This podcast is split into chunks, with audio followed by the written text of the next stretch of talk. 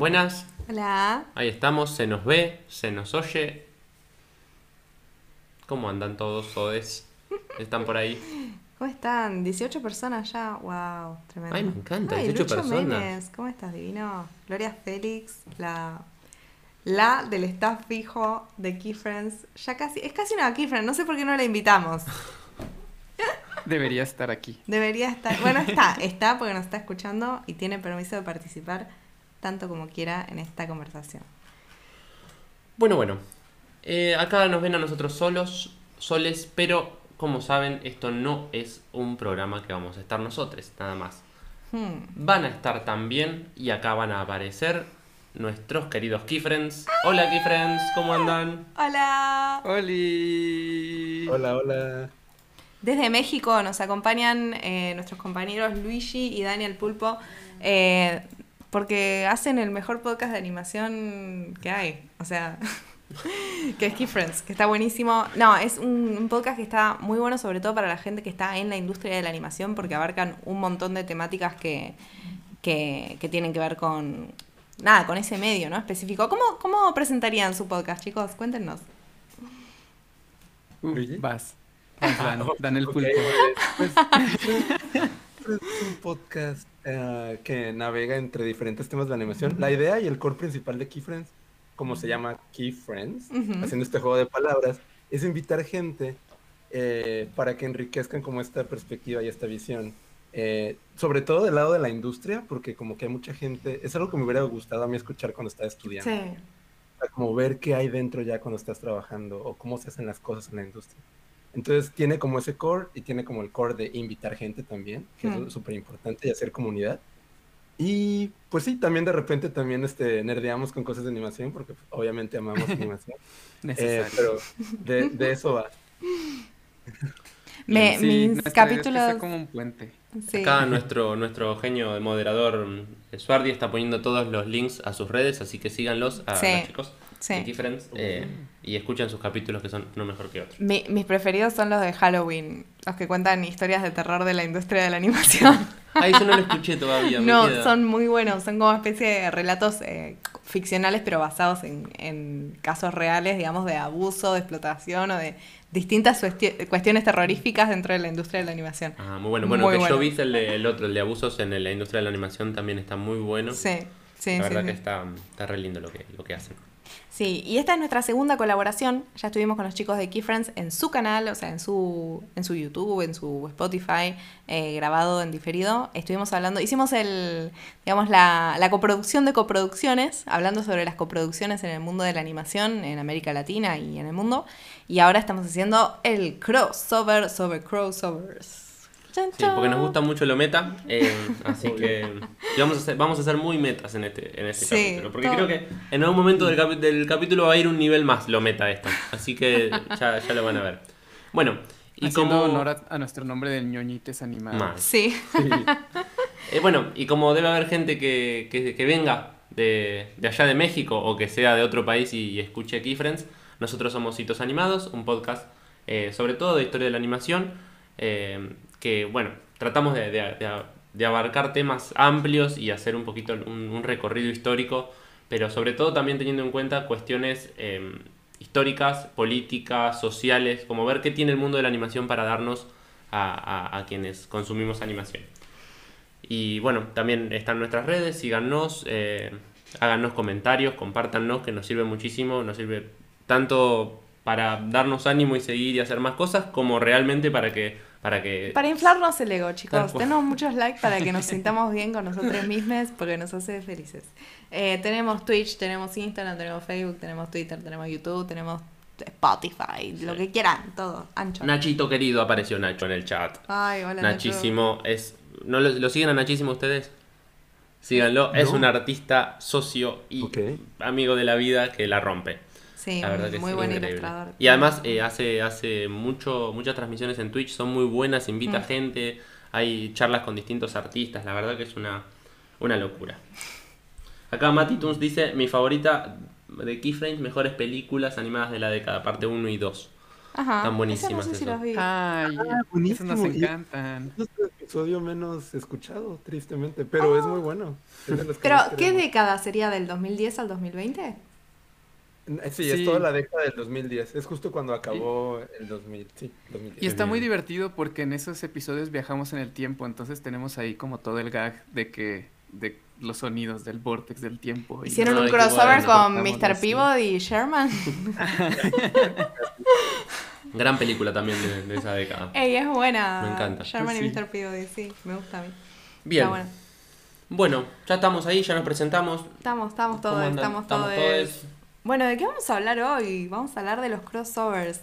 Eh, un recurso que existe prácticamente desde que existe la historia de la animación. O sea, en realidad podemos, digamos, un poco traquear los primeros crossovers a la década del 30, como ya lo vamos a mencionar.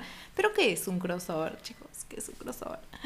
Eh, un crossover es básicamente el encuentro entre dos universos de, en este caso vamos a estar hablando específicamente de animación, así que serían dos universos de, de distintos programas animados, de distintos dibujos de animación, ya sean películas, series, cortos, bueno, cortos, películas y series, Sí, digamos. películas y series, Sí, películas y series.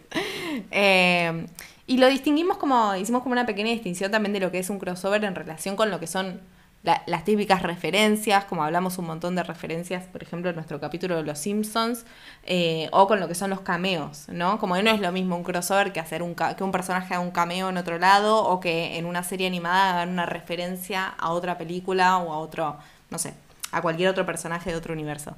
El crossover es realmente un encuentro de los dos universos en el que tienen cierto protagonismo, digamos, los personajes de los distintos mundos, en el que realmente se encuentran esas realidades. Sí. em, además, para mí, otra, otra pregunta que está muy buena hacerse es ¿para qué existen los crossovers? ¿no? Claro. O sea, ¿por qué alguien, alguien se, se- Y esto también se pone un poco meta. Eh, Sí. Un poco los crossovers me parece que existen, eh, no sé ustedes chicos qué opinan, pero es como una, una medida publicitaria también. Eh, Sí. Justamente yo creo que son para enloquecer un poco a los fandoms de los dos programas y para atraer como distintos fans de, de los dos programas. Como digamos Keyfriends y Animados. Sí, y ahí se pone en meta. Y creo que tiene que ver con lo que hablábamos en el episodio que hicimos en nuestra otra colaboración, que tiene que ver con las coproducciones, que también surgía un poco esto, ¿no? De que las coproducciones al final lo que te traen es eh, dos públicos de dos países distintos. En este caso serían dos Exacto. públicos de dos shows distintos que terminan convergiendo en la misma. eh, en, nada, en la misma obra. Pero igual el, el crossover también tiene algo como medio, no sé, como algo medio chabacano. Es como, es un punto bajo para mí, ¿no? En algún punto. Sí. Es como medio Sí, desesperado. depende.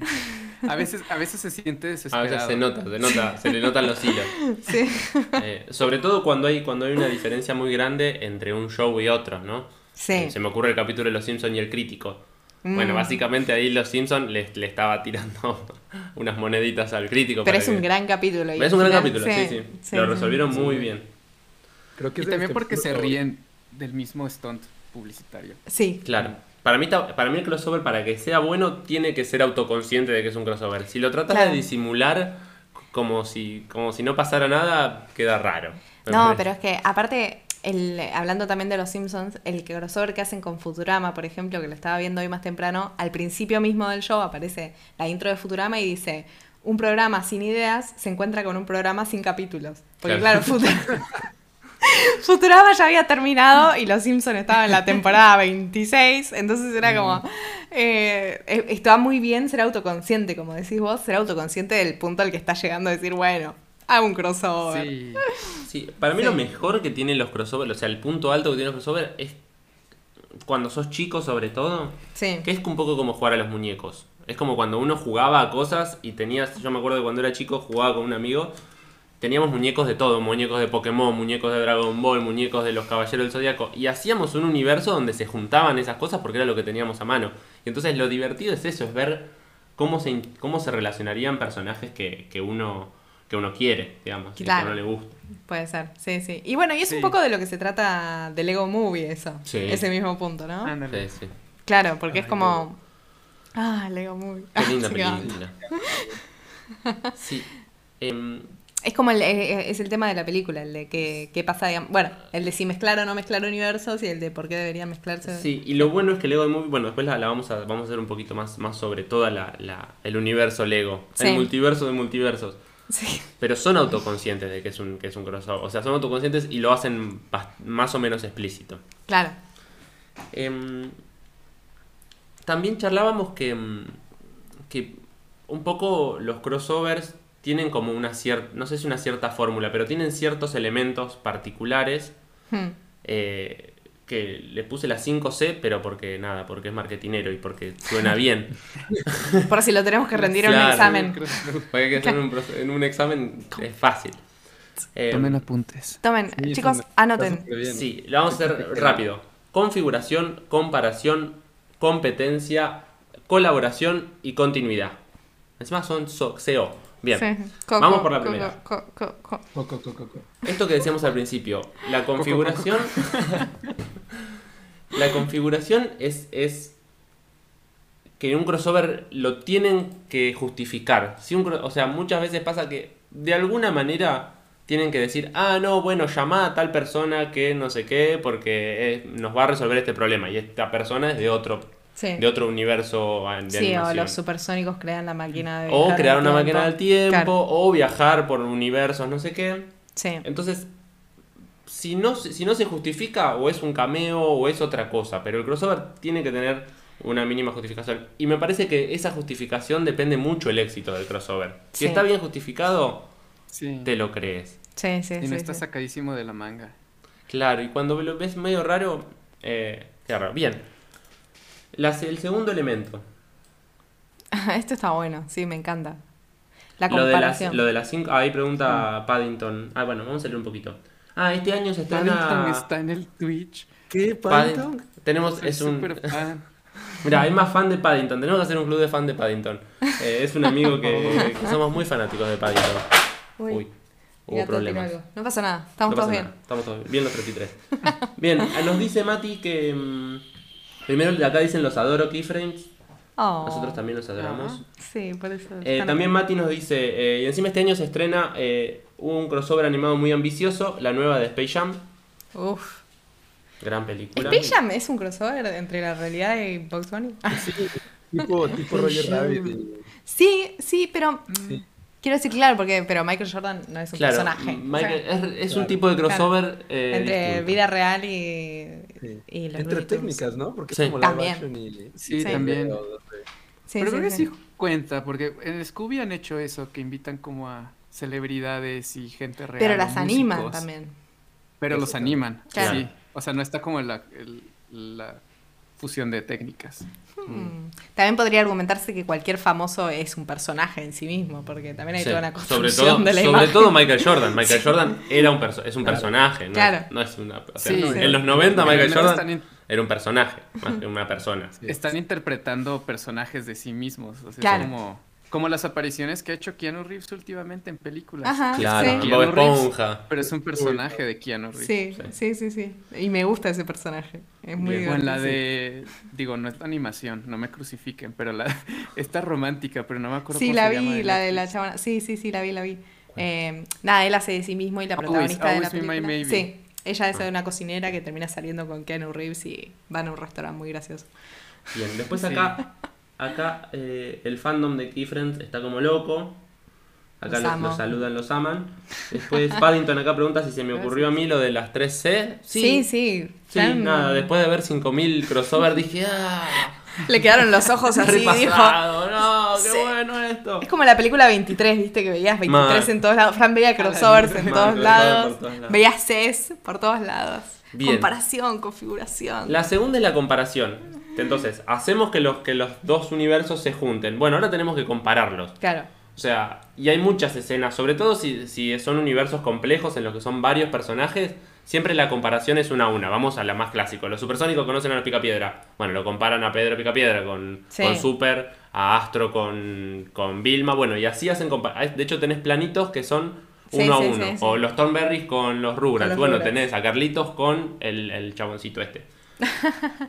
Eh, Sí, es la de los Simpsons y Futurama también es tipo, ponen a Homero al lado de Bender y hasta Sí, dicen, eh, lo dibujan, sí. digo, dicen, sí, son iguales, tienen la misma personalidad. Eh, es como que si hacen, eh, encuentran los puntos en común entre los universos y las diferencias, básicamente. Sí, por ejemplo, Jimmy Neutron con, em, Con los Padrinos con los Mágicos. Padrinos Mágicos, la diferencia entre Jimmy y Timmy, básicamente, que, que son muy distintos, pero son parecidos Ese Mis crossovers favoritos. Sí, es espectacular. Ese De- estéticamente es muy, Sí. muy Sí, lindo. es muy bonito. Sí, muy bonito. Después, em, la competencia. Muchas veces, la mayoría, y en general es lo más divertido que tienen los crossovers, sí, para, en mi opinión, Sí, están bien hechos.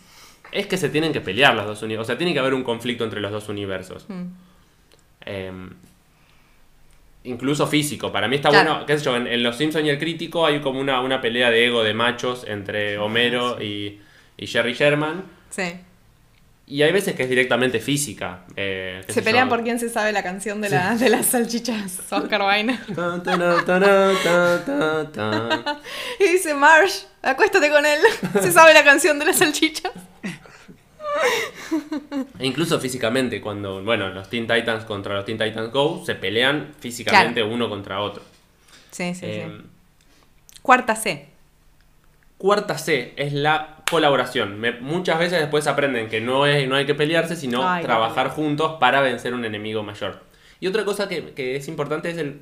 Para mí, el conflicto de los, de los crossover tiene que ser más grande que los conflictos particulares. Claro. Para que funcione bien. Sí, generalmente hay como un mal mayor que un- está sí, o cuando amenazando. se juntan, los malos también se juntan y arman un malo Claro. más, más malo. O Sí. algo que pasa hace que, que los conflictos. Entonces pasa que cuando los conflictos son medio pedorros, decís, bueno, ¿para qué juntaste dos, dos universos para que. Innecesario. Innecesario. había justificación. Sí, es como sí. La, la unión de Hades y, y Jafar en el... Claro, espectacular. Es increíble. Es- es increíble. De hecho, no es se tendría que llamar eh, Aladdin con Hércules, tendría que llamar Aladdin eh, Jafar con Hades. Sí, Porque no. y, y creo que deberían explotar más esa unión de los villanos, estaría bueno, ¿no? No sé si haya más crossover de ese estilo, como de Bueno, Hades y Jafar. Hay un, Está hay un. Los hijos de los villanos. Bueno, no sé, es una serie Ah, de. Es una serie live action. Live action de anime, Sí. pero son como los hijos de, no sé qué, más un Sí. spin-off crossover Sí, sí, rarísimo. Pero creo que es más como algo romanticón o como más teen. Sí. Es más como algo más teen, parece. Ah. En ese, eh, hablando de Jafar y de Hades, eh, momento para recomendar el capítulo de Key Friends sobre queer coding, Sí. eh, porque hablan de esos dos personajes, ¿o no? Ah, sí, sí. Sí. Sí, sí, porque Sí, son dos personajes que, o sea, como en la historia de lo que es la representación LGTB en la animación, eh, normalmente los villanos, como todos los diablos, los de las chicas superpoderosas, lo de qué sé yo, o estos dos, suelen como tener algo de queer covering que es como eh, amaneramiento, sería la palabra que se usaba en esa época, eh, que tiene que ver con, eh, digamos, con asociar lo gay con la maldad. eh. Sí, pero que a la vez, sí. a la vez sin son- dejar de ser grandes personajes. o a la vez son grandes personajes Sí. y son, son como súper referenciales porque es lo que hay, es lo que había en ese momento, digamos. Ahora también lo yo charlaba en el capítulo, ahora hay personajes donde, donde, se, donde hay más variedad, hay más diversidad. En ese Mm. momento, bueno, lo que había era Jafar, Era el único lugar donde podían ponerlo eso, Claro. decir, claro. Sí, era Por como eso. la representación que había. Sí, Y, y pues sí, o sea, eran co- era como el- justamente lo que dice Sofía, como el código de, de queer, de que eran como, como que iban en contra de lo heteronormado, sí. entonces eran los villanos. Claro. Iban en contra del héroe que quería este, casarse con la princesa y listo. Claro. Y entonces, Sí. Servía pero de ahí salieron cosas maravillosas. Pero para mí O eso sea, de con- le sale mal, o sea, a, los, a los creadores de Disney, porque los personajes, esos personajes eh, son, una, son una referencia y son, son personajes súper queridos. Y son los malos más queridos, me No parece. sé si no querían hacerlos queribles al final. Eh, o sea, Bueno, es verdad. por ahí era el único lugar donde podían poner ese tipo de personalidades, pues, como el villano, pero no necesariamente era para que los odies. Por ahí era, qué sé Claro. yo. Debía haber Pues mucha- también había sí. muchos creadores queer Claro, detrás eso. de esos personajes. Bueno, Sí. sí, el animador. también no- era la forma de, de meter manita debajo de Disney de, Sí, pues esto es lo que podemos hacer. tal Claro. cual. Y sí crearon personajes increíbles, porque Úrsula está basada Sí. o inspirada en Divine. Entonces, pues sí. Sí, sí, de ahí sí. salían. No podías poner a la protagonista con esa, con esa forma de ser, pero sí por ahí a los villanos y era, bueno, el único lugar donde se Era podía más hacer. libre. Sí. Bien, bueno. eh, Pero ese es otro tema para Ese otro. es- ese otro es tema. otro tema que ya está hablado, largo y Eh, tendido. nos pasó, nos pasó también. Después vamos a, vamos a retomar esto, pero estábamos, como teníamos en nuestra lista de capítulos con, con Sofi, uno sobre representación LGBT. Y, y estábamos Y ahí buscando no sé encontramos qué, Keyfriends. encontramos Keyfriends y dijimos, y estaba tan bueno el capítulo que dijimos, qué bueno. O sea, por un lado, qué lástima porque teníamos ganas de investigar, pero por otro lado estaba tan bueno el capítulo que, Que no, tuvimos que claro. no tuvimos que trabajar, solamente nos sentamos y escuchamos el capítulo Ya y estaba hecho. ya estaba hecho. La verdad que fue Ah, qué eh, Fue el muchísimas... inicio de una bella amistad. Sí. Ah, por ahí menciona Gloria, Gloria Félix en el chat que en Disney World hay un show donde se juntan todos los villanos. Ah, es un show en vivo. Fantasmic. Suena increíble. lindo. Qué bueno. Ay, sí. quiero ir. Qué lindo era Disney. ¿Fueron a Disney? Yo no fui a reivindicación. Disney. No. yo fui a Disney. Y, y también se juntaban de repente en el show que habías dicho tú, Dan, el de Mickey, que es como Ah, el late show de Mickey. Ah, Sí, sí, sí. Sí. Ahí de repente of- interactúan, pues todos. sí. Sí. O sea, pero como gags más chiquitos. Claro. Sí, eso es una mezcolanza de, de todo lo que hay en Disney. Super en crazy. Ahí Disney tiró la casa por la ventana. Generalmente no ese tipo de encuentros suelen no ser canon también, es como que no tienen nada que ver con la, Sí. con la continuidad ni con las obras como oficiales de cada, de cada personaje, Ahí de cada va. universo. Ahí va la quinta C, que es continuidad. Ahí va, ahí va. Básicamente, No. el crossover no puede, o sea, no puede afectar a los universos porque también. Claro. Si está en un programa, no puede afectar al universo del otro. Y si está en un programa, o sea, tiene que como volver a la normalidad. Incluso personajes secundarios que por ahí vieron algo que no tenían que ver, siempre pierden la memoria o algo. De hecho. eh, Sí, o directamente se desligan de la O- o no pasa responsabilidad. nada. Sí, sí. De hecho, en el, en el crossover de Steven Universe y Uncle Grandpa, Mm. dicen, no te preocupes que esto no es canon. y dice, Muy meta. y después dice, ah, pero si esto sí es un, esto sí es canon y saca un cañón. Que es Claro, canon en el canon. Ah. Eh, pero es importante que, que vuelva como a la, a la- que no rompa con la historia. Como Con la siempre lógica están, de Siempre cada- están fuera del canon los, Claro. los crossovers. Sí. Oye, una, una, les lanzo una pregunta ahora que se me ocurrió. Creo que todos estos crossovers suelen, o suelen ser más ah, usuales en cuando los episodios eran para la tele. Ajá. Porque ahora que hay mucho show de stream, no sé si hay algún crossover importante que mencionar. O sea, porque en los episodios para TV, pues hay muchos, ¿no? Y, y produces de que 52 episodios. Sí. Entonces, pues suele haber como ahí este relleno.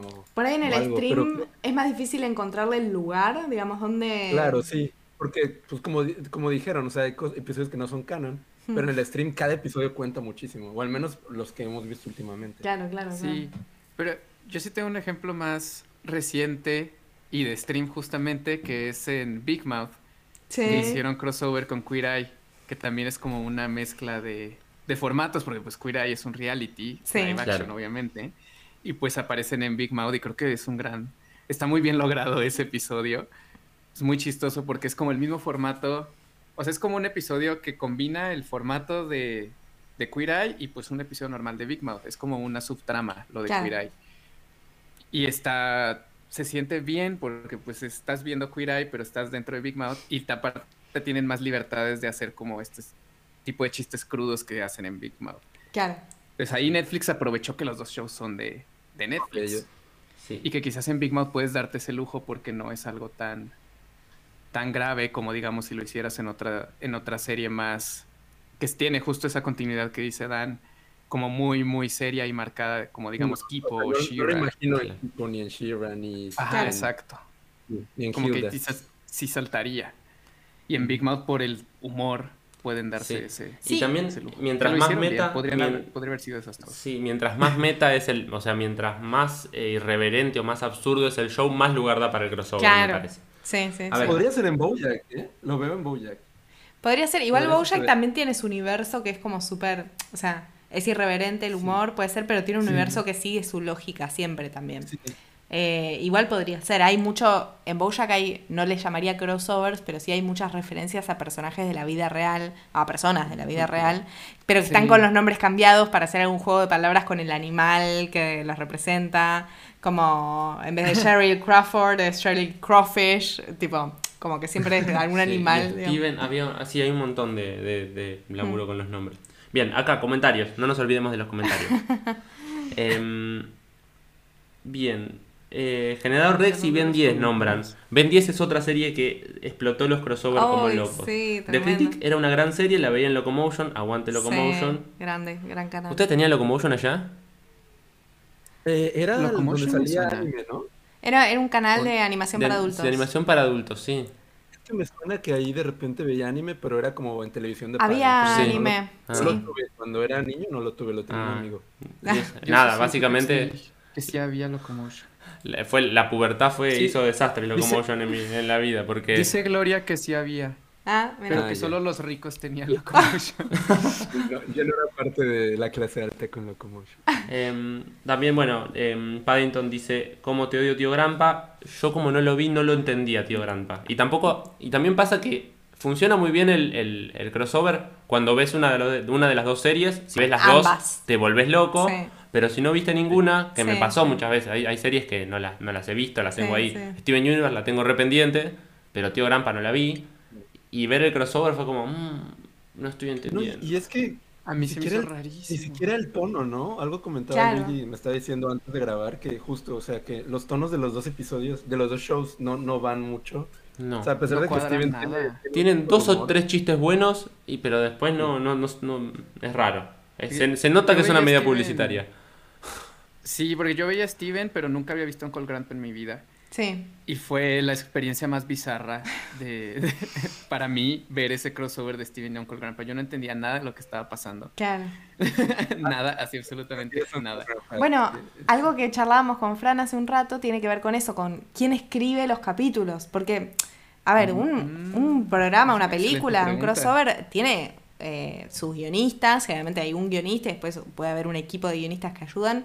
Eh, lo leíamos en el libro de, Mike Rice de Los Simpson que el capítulo, por ejemplo, que fue crossover entre el crítico y Los Simpson, lo escribieron solo guionistas del crítico, pero casualmente eran ex guionistas de Los Simpsons. Digo, pero en, en ese caso de los crossovers que son grandes, que hay muchas series o crossovers de dos, de dos shows distintos como este que estamos mencionando de Uncle Grandpa y Steven Universe, ¿quién es el guionista? ¿Entendés? O sea, ¿conoce realmente el guionista cómo es, cómo funciona la lógica de los otros personajes o se juntan los distintos guionistas a trabajar? Creo que eso cambia mucho el resultado también. Sí. Es una excelente pregunta, ¿eh? Mm, Sí, me deja pensando. Digo, supongo que quizás si es como la misma televisora, como en ese caso Sí. que es Cartoon, yo creo que puede quizás estar esa facilidad de, Sí. hey, métete al cuarto de escritores de Steven Universe y ponte loquísimo. Claro, No si sé. están ahí en la misma, en la misma productora es más fácil, sí. Sí. Eh, bueno, acá hablan. eh, Incluso dentro, dicen. perdón, dentro de la misma productora debe ser un proceso divertido, ¿no? Como, ahora sí que un crossover entre producciones, ¿no? Como el Claro. club de producción.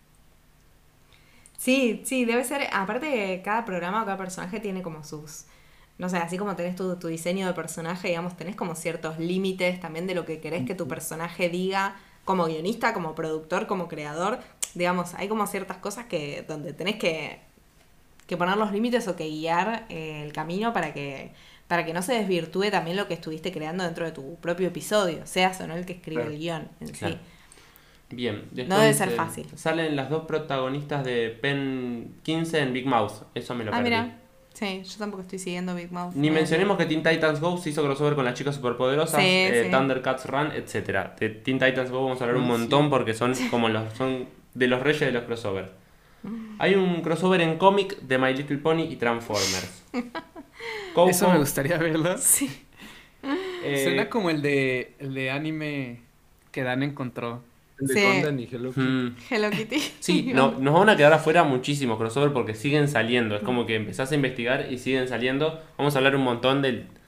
Vamos a hablar algunos de los más históricos, algunos más actuales. Y nos van a quedar algunos en el tintero que, que bueno, está bueno para seguir descubriendo. Eh, OK, que, OK Co hizo crossover con todos los personajes de Cartoon Network. Sony, también Scooby-Doo y de Ghoul School. Bien. Sí, un poquito esto que decíamos. Vamos a ver distintos tipos de crossovers.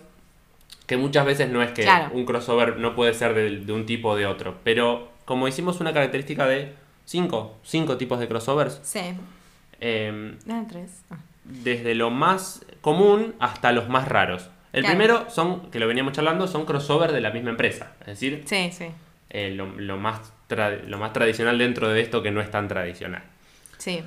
Que acá podemos incluso rastrear el que nosotros encontramos como el primer crossover de la historia, que es de Fleischer Studios, eh, en ese momento distribuido por la Paramount, que es eh, eh, Popeye el Marino, un personaje que venía del mundo del cómic, de hecho, que se mete con Betty Boop, o sea, que hace como su, su estreno en el mundo del cine, un poquito de la mano de Betty Boop, que realmente en este primer capítulo de Popeye aparece 15 segundos. Sí, yo Es creo que casi- es, es más un cameo, es Sí. más un cameo que... Es casi un cameo, pero lo Sí. vendieron mucho Sí. este como lo vendieron mucho por la participación de Betty Boop porque era un personaje que en lo audiovisual ya tenía mucha más trayectoria, digamos que era mucho más conocido, eh, y Popeye que venía del mundo del cómic, igual era muy popular, eh, hace su primer corto.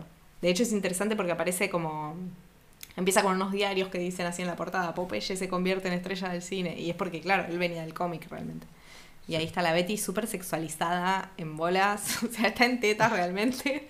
Eh, eso que parece una especie de...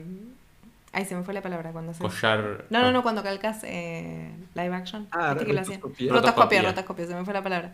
Eh, está medio rotoscopiado ese cuerpo, ahí se nota que es de una mujer real, pero con la cabeza de Betty Boop arriba. Y en este capítulo de Popeye se nota mucho esta cosa de que los personajes de los años 30 estaban todo el tiempo como Moviéndose. moviéndose. El como Mickey la- Mousing. Como que no paraban un segundito. Como que no podían estar quietos. No, No, podían no. quieto. Pará un poco. Sí, sobre todo los personajes secundarios en las multitudes, ahí están todos moviéndose continuamente, tipo... mm, Y mm. sí, sí, está curioso porque, o sea, aquí Betty Boop con Popeye como que no cumple casi nada de las Cs que mencionaste, Fran. No. No tiene nada que ver con la historia, solo entra, baila y listo. Pero desde el intro del episodio te sale que va a salir Betty Boop. Es Sí. como Popeye y Betty Boop Sí, sí, sí. en este episodio especial. Y Me- ya, me se acabó encanta su porque-. Eso que vieron fue todo. No para No de bailar, no para de bailar incluso cuando están raptando a una persona. me- Eso me parece fantástico. Mal. Es muy bueno, por cierto, ese corto. Si les gusta la animación clásica, véanlo porque Está es- padre. es- está muy bueno. Nadie para de bailar, le están raptando. Alguien haga algo, por favor. Bien. Bueno, dentro de los crossovers de la misma empresa, me parece que si bien Paramount vamos a eh, vamos a hablar un poquito de, de- fueron los primeros, pero los que explotaron, en realidad los que explotaron un poco todo, y viene un poco de la mano con lo que decías, creo que vos, Luigi, que cuando la animación va hacia la tele, eh, explota un poco el crossover. Entonces tenemos que hablar sí o sí de, de Hanna Barbera, porque Sí. ellos fueron los reyes Los reyes del crossover. del sí. crossover y los reyes de la, y los reyes de la animación eh, para televisión. Y los reyes de la animación limitada, y los reyes de hacer muchos personajes, los reyes de hacer crossover, los reyes de hacer spin-off, los reyes de hacer de todo, todas las cosas que... Todo lo que diera guita y costara diera- poco. todo lo que fuera Todo lo que fácil diera hacer. plata y, y fuera fácil lo, lo hicieron en Hanna Barbera. bueno, uno de los casos en los que vemos que, que hicieron muchos crossovers es con Scooby-Doo. Sí, Scooby-Doo. Eh, Scooby-Doo se encontró con Reyes de los crossovers. todo, sí, Sí, sí. Personajes de ficción, pero del mundo real también. Acá lo estamos viendo con Batman y Robin, por ejemplo, ¿por qué no? ¿Qué tenían que ver Scooby-Doo con Batman y Robin? No lo sé. Bueno, Bueno, eran de sí, Hanna-Barbera. eran de Hanna-Barbera. Agarrar malos. Agarrar y, y malos. eran detectives. De hecho, Sí. igual esto.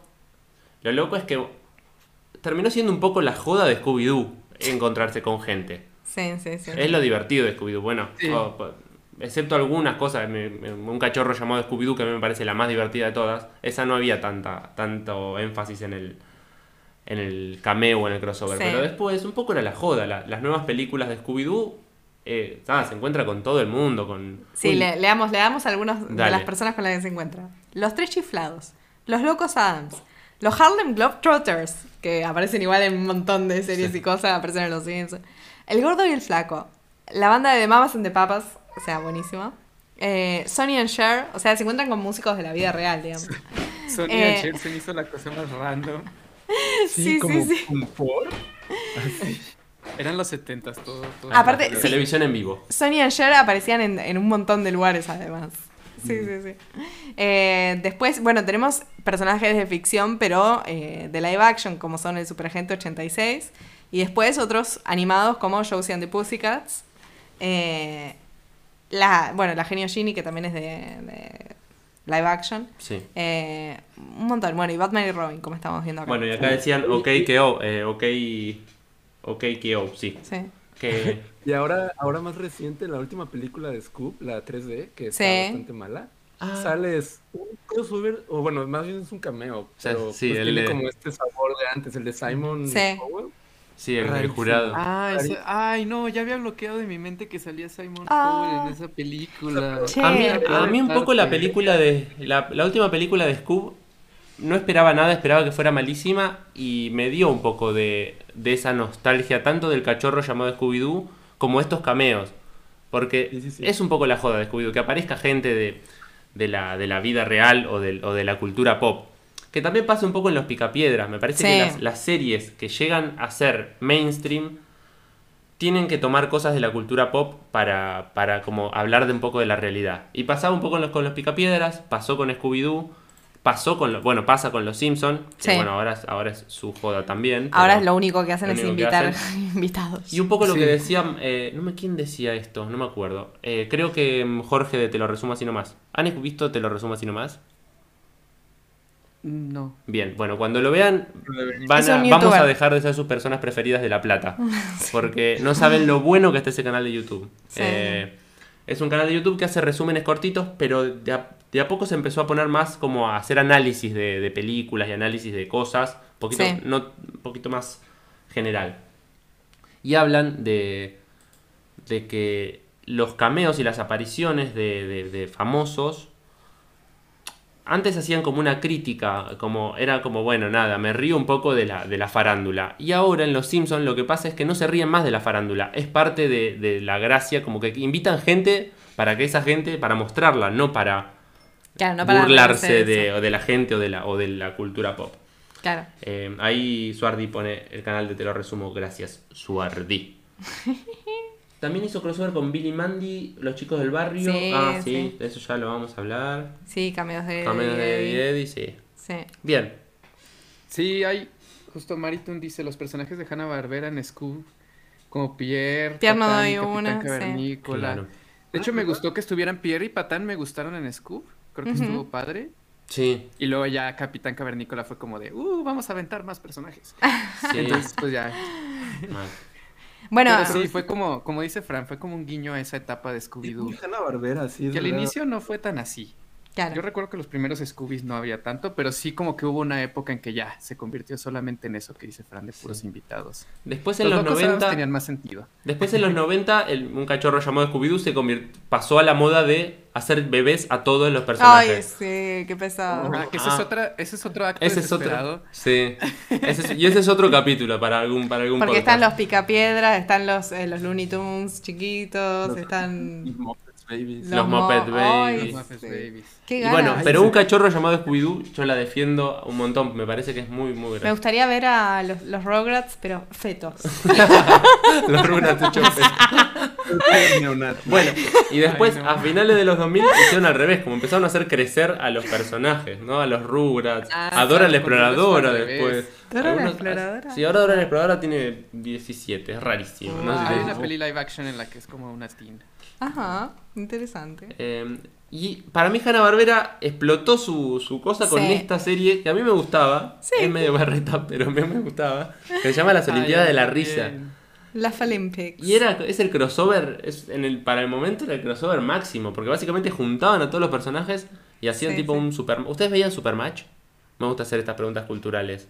No tenían Supermatch allá, ¿no? Supermatch, no. No. Ah, era un programa como este, pero con gente. Que lo, do- que lo doblaban eh, actores o, o personalidades argentinas. Entonces uno se creía que pasaba acá en, en Boedo y en realidad Sí. no.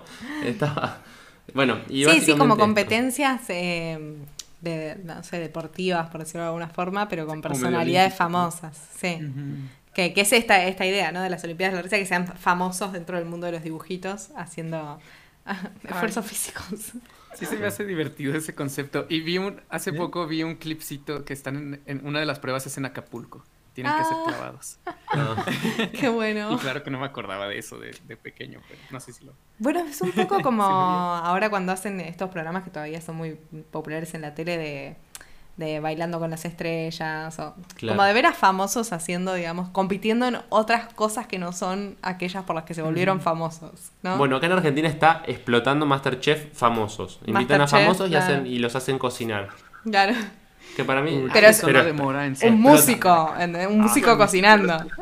También eh, invitan a youtubers y así. Ah, claro. Sí, sí, Pero sí. está Aquí ya hay explotando acá. Masterchef Celebrities. Claro. Eh, Sí. Ah, bueno, Ya hay está. Masterchef de famosos aquí en México. Debe- ¿Ya hay? No estoy seguro. Según Bueno. yo, no. Ya va, ya va a llegar y va a explotar. Porque acá en Argentina está haciendo estrago. Como que es el programa más visto de la Argentina. Estragos. Sí, sí. sí Pero sí, para, mí popular. está, para mí es la fórmula excelente porque no tenés que. Ya conoces a los personajes y además Mm. ves famosos que tienen un montón de plata siendo maltratados. Entonces hay como una especie de justicia poética. No, y y los ves además- siendo maltratados por algo que no saben hacer. En cambio, en el Masterchef la gente sabía cocinar. Son esas cosas que Claro. la, la mayor parte del público no es gente que lo está viendo honestamente, sino gente que lo consume como un consumo irónico para reírse Pero- de lo malo que es el programa. O esas cosas. Bien, nos fuimos un montón, pero. Sí, sí, Quiero sí. un Masterchef de personajes de Hanna-Barbera. Sí, te- estaría Hay bueno. que- Hay que pichar un concepto así, ¿eh? Sí. Bueno, y- Eh. y ahora vamos a ir como al crossover. Mira, Sí. ya se lo tenemos a. Más épico Al crossover más conocido que Bart Los- hace el chiste. Sí, me gusta porque es, es, es un poco. El crossover tiene que ser un poco meta. Sí. Y cuando el- en el crossover de Los Simpsons y el Crítico presentan este, este capítulo de los supersónicos. Va, la película de los supersónicos que conocen a los Picapiedra. Acá pasa mucho esto de la comparación. Esos, esos planitos que veíamos sí, son sí. uno a uno personajes encontrándose con su alter ego. Es un poco el chiste de. En realidad hicimos el mismo programa, pero uno en el pasado y otro en el futuro. Y mi- mirá, en realidad. O sea. eh, es, es lo mismo que el crítico. Es, un- es- es lo mismo que un montón de, de programas que en realidad están basados en la misma premisa que es tener, no sé, una familia animada, como en este caso. Eh, pero bueno, nada, se ríen de eso. Y terminan atrayendo un poco a los dos públicos. O tal vez sí, se mezclaron los canales. como dice Bart. Sí, es raro esa traducción porque en realidad estaban siempre en el mismo canal. Pero sí, bueno. sí, sí, sí. Otra vez se mezclaron los canales. Sí, a mí me pasa en este que es, un, es uno de esos ejemplos que decíamos que el conflicto no es no está a la altura No justifica. de no justifica el crossover. Básicamente uno se queda sin trabajo, el otro se está por quedar, también los dos se quedan sin trabajo. Es que tienen problemas muy de clase media los supersónicos y los picapiedras. Sí, Porque es ese verdad. es el público, o sea, es- eh, esa es la idea, ¿no? En los años... eh, en los años en los que se hicieron es como están apelando a ese público de lo que tienen son problemas re cotidianos, problemas de pareja, problemas de laburo, problemas sí. con los hijos, problemas... Y sí, no sé. Sí, pero incluso en el, para mí en el, Los Simpsons y el Crítico hicieron como una, escalaron un poquito el programa, como si, Sí. bueno, hicieron un festival Un de festival cine, de bueno, cine. hicieron como una cosa grande. Sí. Acá es- me, me, me da como que me esperaba más, me faltaba un conflicto un poquito más grande. Claro. Sí. Sí, sí. que uno yo cuando lo pensaba ya mirá, imagínate estamos estamos tan en pandemia que cuando lo pensaba decía ay no se van a empezar a contagiar de enfermedades para las que no hay anticuerpos y se van a morir todos esa fue mi reflexión cuando Sí, cuando no, vi el no habría que mezclar, no habría que No crear habría una que máquina mezclar. del tiempo Una por máquina del tiempo. Se muere todo imagínate supersónico trayendo un Sí, el coronavirus sí, un al- covid a la- o al revés. Sí, sí, no estaban vacunados los No, picapiedras. porque seguramente el mundo de los supersónicos era súper limpio y todo así impecable y llega un picapiedra, ¿no? No, si ya tenías vacunas para todo en el, en el futuro. Ah. Sí. pero bueno ya sabemos que Se muere si, si hay una enfermedad de- nueva tarda te tarda un Sí, tiempito se muere Pebbles de rubiola, de paperas. Horrible. Eh, bueno, en este sentido en que estábamos hablando de Hanna Barbera con sus crossovers dentro de su misma empresa, ya mencionamos un montón de, de ejemplos de la Fox, por ejemplo, todos los que dijimos de los Simpson, en el que se encuentran con El Crítico, en el que se encuentran con eh, Futurama, en Simpsonama. Eh, después está en 2014 el encuentro con eh, Family Guy, pero que este es un episodio de Family Guy, no es un episodio de Los Simpsons. Que es bastante malo para mi gusto, no me gusta. Me da como un poquito de cringe cuando, cuando hacen eso de, de Peter y Homero, tipo poniéndose sexys porque hacen un car wash. Ah, Ay, me da mucho cringe. eso. Vergüenza ajena, vergüenza ajena. rarísimo Eh, después de la Fox. se llegó sí. ya en, en la decadencia de ambos programas. Sí, Mm. exacto. Es como que ya no tenían gracia ninguno de los dos y, y, y se combina, o sea, se restan la poca gracia que tenían en un episodio horrible de crossover. Bueno, No el único chiste bueno es cuando aparece. Bueno, acá lo de lo de lo de comparar. A ver, tenemos eh, ahí sí voy, Sinsorama. Perdón, yo estoy haciendo un, un picadito de cosas. Lo que tiene gracioso acá el capítulo de- del crossover entre Family Guy y. Ay. Bueno, primero esta comparación de que comparan, en un momento comparan un personaje A con los otro. hijos, sí. Claro. Y después el chiste de que el juez es, es Pedro Picapiedra me parece que también está bueno y juega un poquito con Ah, eso. sí, sí. Sí, sí, como que, que de nuevo se van a lo meta. Los perros. Yo nunca fui, fui fan de Family Guy, tengo que aceptarlo. Ah, yo en su, en su época de furor me encanta, me, me ha hecho Sí, no, De los. Simpsons sí, pero Family Guy no sé, se me hacía muy americano. Digo, de por Ah, sí los Simpsons es como el, el, o sea, lo Sí. más americano del mundo, pero eso es como americano ya más actual y como, no sé, nunca me dio mucha... Ay, sale Bob de Bob. Está Bob de. Bob Burgers. Ah, sí. sí, Bob de Sí. Bob Burgers, No me acordaba ok. de eso. No recordaba de que salía Bob. Sí. Ay, todos Pero- impresionados. Sí. Pero sí, como dice Dan, sí, Family Guy es un show muy así. Pero hubo momentos al inicio que sí me gustaban. Sí llegué como a, a darle un poco de seguimiento. Me gustaba de repente eso, eso absurdo que tenían. Sí, sí, creo que aunque no parezca es una serie que por ahí es mejor cuando uno la ve con cierta continuidad. Y sinceramente me parece como que es una serie para ver medio fumado. como, no, como que si la veo así fresca no, no tiene tanta gracia. Pero, pero sí, Ah, ahora ya no la veo no. prácticamente. Acá se sumó... También es una mejor serie para ver con tus amigos. Sí, Sí. puede ser. Es que fue también muy la época, ¿no? Dieci- 17, 18, 19 años, te juntás en la casa de alguno, escabías Sí. un poco y nada, te reís. Bien. Acá se suman. eh, la única serie que sí funciona el cliché de personajes bebés son Tiny Toons, que en realidad no son los bebés, sino que son otros personajes. Claro, y después son otros personajes. hicieron a los Baby Tiny Toons. La Claro. verdad que no paraban de robar Warner con Baby eso. Tiny Toons. No, Baby, Baby Looney Tunes. Ah, ok, Baby ok. Looney Bien. El crossover tiny, tiny, entre tiny. Fenomenoide. Bueno, no eran ese- realmente fetos. De ese vamos a hablar. Rugrats y los Thornberries. eh, También, también vamos a hablar. Sí. El, el Arnoldo Podcast, no sé si lo conocían. Es un podcast sobre Oye Arnold. Sí, nos está comentando ahí. De verdad. Sí. Nos sigue, nos sigue Así saludo. que, Nos está escuchando el Arnoldo. ¿Cómo anda el Arnoldo? Hola Arnoldo. Ay, hey. Arnold. Busqué, busqué especialmente algún crossover de Oye Arnold y no hay. Para, para ver si. No, el Arnoldo acá No, por ahí nos puede ilustrar si, si hay algún no, crossover. yo lo busqué y no hay. Por ahí hay alguno que me estaba perdiendo. Sí, me parece que Hey no. Arnold tenía mucho self-respect. Sí, Tenían todavía. Es muy digno. Sé digno, Arnold. Ajá, Siempre fue muy digno. dignidad. mantuvo la dignidad porque no duró tantas temporadas por ahí. Es una serie muy querida. Muy querida, sí.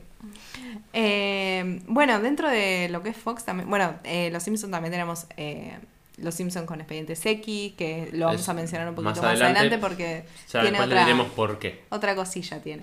Eh, y otro que estamos viendo acá en pantalla que es el de... eh, no, no sé si llega a ser crossover porque es un ejemplo raro, pero es el de Archer, que es una serie que a mí me gusta mucho. Sí, con Bob's Burgers, que es una serie que también me gusta mucho. Hicieron este crossover en un capítulo en el que Archer básicamente pierde la memoria y de repente aparece ocupando el lugar de Bob en el universo de Bob's Burgers. O sea, que existen Linda, existen los tres hijos, eh, pero Bob no está. O sea, está solamente Archer ocupando su lugar y le dicen Bob. Como si Bob, como si Bob Burger hubiese sido siempre. El eh, chiste acá es que el actor de voz de claro. los mismos, el actor de voz es el Exacto. mismo para los dos. Sí, Sí, sí, sí. justo, que ese es John Benjamin. Claro. Ese, es el, o sea, el- ese juego fue lo que me encantó. Sí, sí. Hay que aprovechar que él es la misma voz. Y que los dos shows en ese momento estaban como en su punto álgido, digamos, ¿no? Sí, Sí, sí. también, justo. Era como una gran época. Yo que no vi nada de Este es- Archer. este es uno de mis favoritos. Sí, es muy Ah. bueno, muy bueno. Yo lo vi el capítulo, me gustó, pero todavía no le no, no vi ni Bob's Burgers, vi algunos capítulos, me gusta, y de Archer no había visto nada. Vi algunos capítulos y este crossover para entender un poco de qué iba la cosa. Y Son muy buenos no me, no me terminó de gustar Archer, como que me pareció... mm, Creo que hay que verla desde el principio. Por eso. Y creo que hay que verla con cierta Sí. continuidad para entender mucho chiste interno tiene. Claro. Mucho chiste interno. Sí, Casi- me- sí. Me pareció un poco... Son, son chistes que tienen mucha repetición. Sí. A Claro. través de sus. Creo que no sé cuántas van temporadas, son buenas. Sí, sí, por ejemplo, si ¿Más? te dicen, this is how you get ants, y, y tipo te causa gracia porque ya sabes que el chiste viene de, na- de de hacerlo mil veces y de, de un día en particular que tiran las cosas al piso y se llena todo de hormigas. Y es como que tienen eh, eso, muchas referencias a su propio universo y a sus propios chistes. Sí. Claro. Yo he Eh. tratado de convencer a Dan de que vea Archer muchas veces y no, siempre me saca Ah. la vuelta. A Yo trato de convencer gente, pero hay mucha gente a la que no le gusta o no le o no se engancha. A mí me pareció, yo vi el primer capítulo y este y me pareció, bueno, ustedes no conocen acá, pero eh, para mí me pareció como el Mono Mario eh, un poco mejor. No, el Mono no. Mario que es una serie muy berreta, eh, como desagradable por lo También la calidad de la animación de Archer mejoró, ¿eh? O sea, claro, bueno, sí, lo ves la diferencia entre el Sí. primero y este, por si ejemplo. ves que el capítulo temporada cuatro. 1, te parece medio mala la animación, porque realmente es mala al principio, pero mejora mucho desde el piloto hasta, hasta la temporada 6, 7, mejora muchísimo, muchísimo. Eh, y hasta me gusta a mí ese estilo. Sí, está Sí. padre. Ah, y aquí hay un caso muy curioso. Este, que hay una, hay una versión invertida del universo de, o sea, de Bob's Burgers y Ajá. Archer, que es, eh, pero fue un, un, un Sí, un fan- fanfic animado Ah. completamente. Entonces fue un chico llamado Simon Chung, Ajá. hizo su, su, su crossover animado en el estilo de Bob's Burgers. Cortó diálogos de las dos series, este, diseñó a los personajes de Archer en el estilo de Bob's Burgers y sacó este episodio. Y fue tan sonadísimo porque la gente lo compartió muchísimo creyendo que era real. ¡Ay, De qué también le bueno! Sí, así es. Quedó casi, de casi. lujo. Y llegó a manos de la gente de Fox de Bob's Burgers. Sí. eh, porque andaban en el, en el Comic Con, creo, y se los mostraron. O sea, ellos como que hablaban ese día y se los, se los mostraron así de que ya vieron esto que está explotando Internet. Y terminaron contratando a Simon Chung, el realizador de, Ah, wow. este, de este fanfic animado. Qué bueno. Y ahora dirige, dirige episodios en Bob's Burgers. Dirigió su primer episodio, me parece, el año pasado. ¿Es esto de acá que estamos viendo en pantalla? Ajá, Ah, sí, sí, recuerdo, sí, sí. Sí, sí, es eso porque es ISIS, que es lo de Archer, pero en el, en el estilo de, de Bob's Burgers. No, muy... Ahí está Mallory Archer, en el estilo de Bob's Burgers. Me gusta porque este es un video reacción directamente. Porque Sofi está muriendo acá de felicidad en vivo. De hecho, Es voy a pasar a la cara de Sofi para que la vean. Esto, cuando Luigi decía que, que los crossovers son para que los fandoms de los distintos universos enloquezcan, eh, acá está la descripción gráfica. Es justo para... Esa es la, esa es la reacción que buscan. Sí, sí, sí. es que entiendo que si sos muy fanático de alguna de las dos cosas o de ambas, como es mi caso, eh, realmente te emociona porque, no sé, porque es como que se junten tus dos mejores amigos y tengan un bebé, ¿viste? Sí, eso es Sí, esa es explosión de universos. Sí, sí, Así sí, que sí. chicos, hagan su, su fantasía de crossover, háganla super padre animada y chingona y quizás se, se sacan un empleo. Sí. Mal. Sí, sí, tenés que solo invertir muchísimo tiempo y esfuerzo. Bien, acá Paddington. Paddington dice es que. todo lo que tienes que hacer. Todo lo que tienes que hacer, hacer una super animación Pero gratis. gratis para llamar Bien. la atención del empleador. Eh, bueno, hay un crossover, bueno, hay un crossover entre Scooby-Doo y algo más que lo vamos a nombrar después. De acá Paddington dice Bob's Burger está infravaloradísima, es muy divertida. Y Matty Toons dice, eh, se estrena la película de Bob's Burgers en cine este año o el próximo. Lo que no sabemos es si se estrenan en los cines. en general. Sí, ya los están abriendo acá los cines, por Ah, suerte. Eh, Pero sí, no, no sabemos con qué. Yo, yo iría al cine a ver eh, Bob's Burgers. La verdad que me gusta mucho. Aparte, Bob's Burgers tiene una animación. Si bien el, el diseño de personajes puede no gustarte muchísimo, es, es medio raro, es medio. La animación en sí es muy buena. Tiene una animación muy fluida, como que a mí me gusta mucho ese estilo de, de los movimientos en general de los personajes. Claro. Eh, me gusta, me gusta. Bien, acá también hablan de un fan crossover animado web Team Teen de The Teen y está en YouTube. Team Teen de ¿qué? No ¿Qué sé. es eso? Ah, D-Toons. ah D-Toons. ok. Bien. ¿Qué que decías. Dan? Te cortamos. Me encanta, me encanta la animación de, de Burgers. Sí, es linda, ¿no? Es como muy fluida. Como... No, y en general el show tiene mucho corazón también. Sí, sí. Sí. Los personajes son Sí, sí. muy queribles. Ahí puso el, el link Mati. Muy Bien, bueno, terminamos con Fox, que te hicieron, la verdad que te estuvieron laburando Mucho. bastante con, con los Crossovers. Y ahora vamos, a, Sí. vamos a arrancar con la empresa más grande en este momento. También dueña de. Fox. También dueña de Fox ahora, así que podemos hacer, Ahora podemos hacer crossovers entre los Simpson y la casa de Mickey Mouse, podemos inventar cualquier cosa. Rey. No lo pensamos, pero los crossovers La que se que vendrán en los próximos Disney. años, sí, Mal. porque ahora Disney, que es dueño, puede hacer Star Wars, conoce a El Rey León, conoce a Bart Simpson. Sí, mal. Disney es dueño del mundo ya, o sea. Sí, los Simpsons se van de excursión y lo conocen a Simba, ponele. sí, sí. Bien, pero ahora vamos a ir a Disney, que vamos a ver uno de los de los bueno, el primero en realidad es el cumpleaños de 60 de Mickey, es una animación rarísima. Del eh, 88. del 88. Eh, es una animación rarísima, no lo, no lo terminé de, pero es como un especial de es un especial Sí. de televisión donde se mezcla eh, imagen real con un poquito de animación. Es, es una cosa... Sí, pasa esa cosa medio las Olimpiadas de la risa, medio Roger Rabbit, Sí. que, que aparecen un montón de personajes. Bueno, no, Roger Rabbit porque son de distintas empresas, pero en este caso son todos de Disney. Medio las Olimpiadas de la risa, pero. un poco de la simplicidad de la Sí. risa. Pero vamos a ir a uno que nos, nos gusta en particular, que se llama Hércules and the Arabian Night, Que ya lo mencionamos. que ya lo mencionamos. Sí, sí, sí. Pero es una, pero hay que ver un poquito las imágenes porque son increíbles. Sí, sí. La- El, el Jafar con, con Hades. Con Que de- está todas bueno, esas escenas sí. son priceless. Y me encanta que empieza con ellos, ¿no? El conflicto. Claro. Ándale. Desde ahí Hades te agarra. no puede vencer a Hércules. Está muy centrado en los villanos y, y como que lo que mueve la historia es eso, como el, el encuentro entre los dos villanos y su- sus ganas de... es- Es un poco también como extraños en un tren, ¿no? Como que uno, lo- los villanos, digamos, y los héroes se cruzan un poco. No vi extraños en un tren. Ah, es de, de Hitchcock, Sí. eh, basado en un libro. Lo que, lo que pasa básicamente en Extraños en un tren es que eh, te conoces con un extraño y le decís, bueno, vos mata a la persona que yo quiero matar, yo mato a la persona que vos querés matar. Así nadie sospecha porque no tenemos, yo no tengo motivos, vos no tenés motivos. Estamos, es como un Claro. intercambio. En vez de pagarle a un sicario, le pagás con un asesinato. Pues, es Tenés que encontrar a alguien que, tenga- que esté a punto de matar a otra persona. sí, sí, sí. No se encuentra todo. Y tenés que llegar a esa charla. Che, ¿vos en qué andás? No, yo laburando, viste, queriendo matar a Sí, alguien. sí. Ah, mirá, yo también. Pero bueno, un sicario tiene un motivo que es el dinero. En este caso, Claro. como es un intercambio y son dos personas que no se dedican a matar gente, eh, hay menos motivos para sospechar del otro. Eh, a menos que puedas rastrear ese encuentro. Eh, bueno, en este caso es más o menos parecido porque básicamente los, los villanos de, de Hércules y de, y de Aladín, digamos, se, se, se cruzan un poco, digamos, y quieren, quieren derrocarlos, digamos, al del otro. Sí, después hay otra. Bueno, está, la- está el programa este que se llama La Casa del Ratón, que yo había visto algunos. eh, Uh, muy bueno. Sí, ta- tiene un Dan poquito esto como de, de- de, bueno, juntar personajes que tenemos ahí. También tiene un poco esto de las Olimpiadas de la Risa. Como, bueno, juntamos personajes y, y Era- los era hacemos como- interactuar. Un late night show. Sí. Porque Mickey era el presentador, era como el host. Y prácticamente, o sea, estaba raro porque pasaban caricaturas dentro del show de que era una caricatura, entonces está como también meta. Eh, Claro. Presentaban cortitos animados de Mickey, de personajes. Pero mientras pasaba eso, había un conflicto dentro mientras ellos presentaban el show.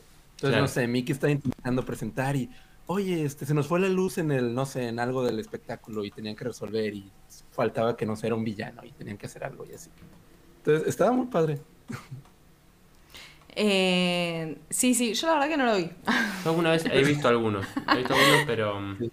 Pero nosotros acá en Argentina nos llegó Disney Channel bastante tarde. Sí, sí, Mm. creo que sí. Eh, sí, late Sí. 2000. Pero es Sí. que cumplía, cumplía esa fantasía de juntar a todos los, Sí, Sí, sí. ni hablar. todos los personajes de Disney. Sí, tal cual. Em, Eso está padre, que convivían, Ah. hacían como chistecitos de repente. Quedas como si estuvieran sentados en un... Bueno, ahí reciclaron algunas animaciones. Estaban Sí, puestas y, y después hay personajes que directamente, están de fondo que están más duros. directamente calcados, Están ahí y se mueven así, tipo. Me tocó ver un clipcito en el que Gastón se come una de las manzanas de la, de la bruja de Blancanieves. Ah, Ah, muy bueno. está bueno. ahí. O sea, hacían como este tipo de cositas que están, pues, divertidas. Son como fantasías. Claro, Sí, fantasías. Como jugar con los muñecos, como decía Fran. claro, Mm. sí.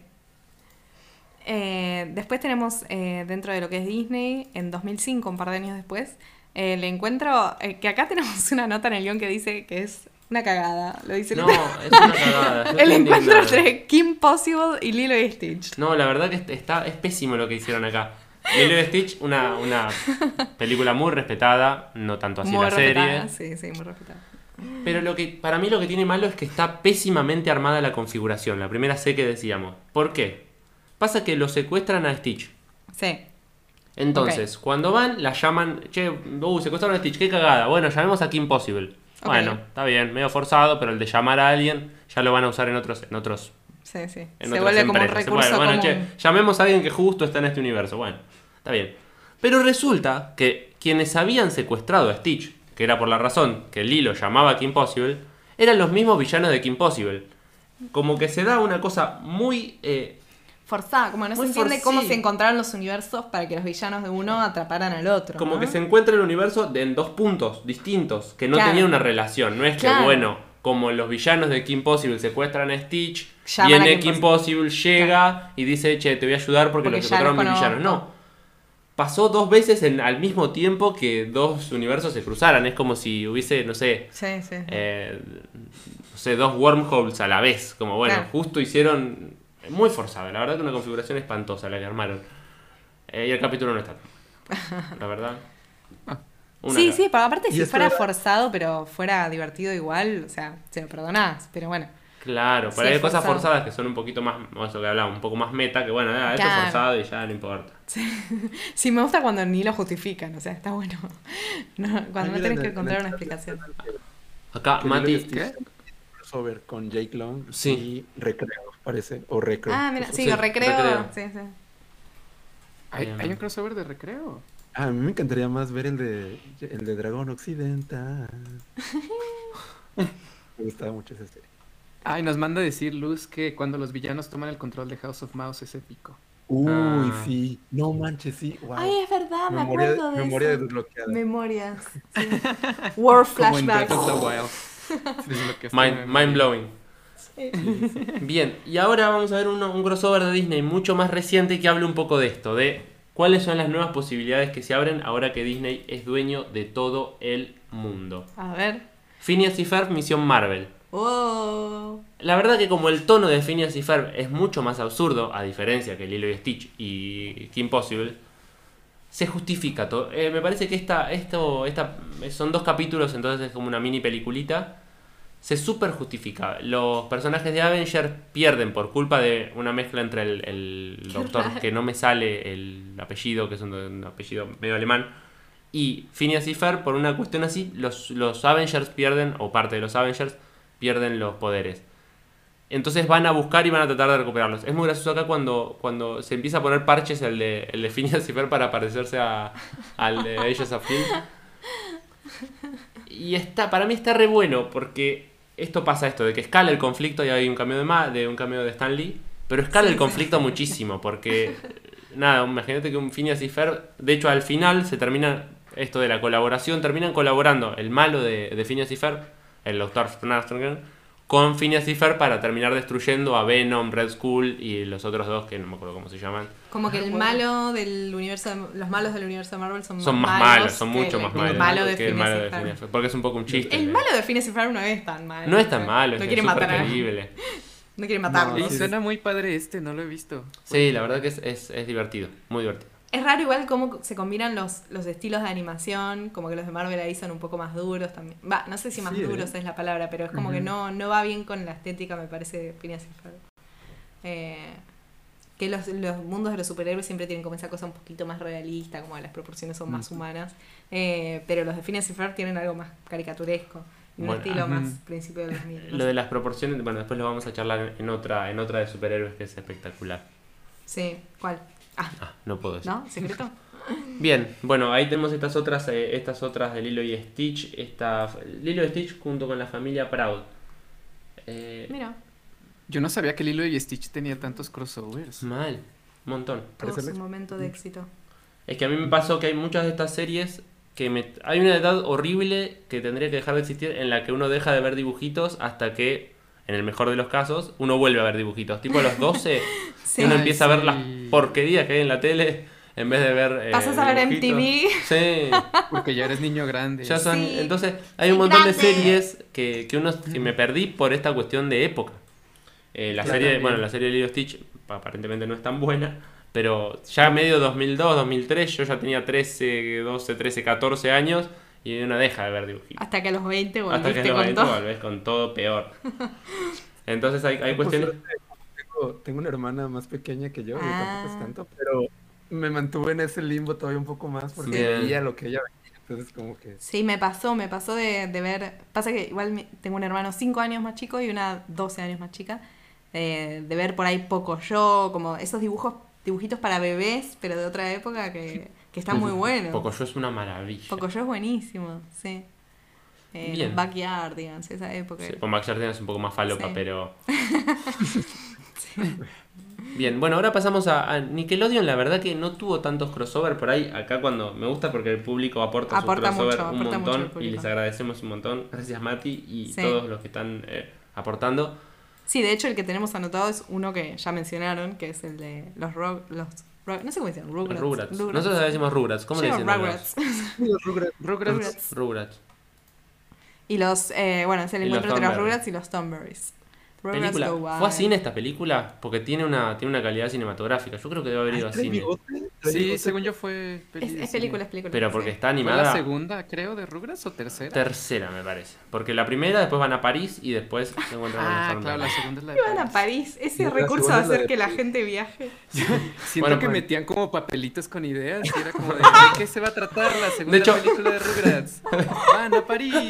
De hecho, es como esos juegos de Facebook. Tu primera letra del nombre es los Rugrats viajan y tu segunda es eh, El país. el a país. La ciudad. Los Rugrats Esa. comen eh, pandas. No, esa no, no, no, no pueden comer pandas los Rugrats.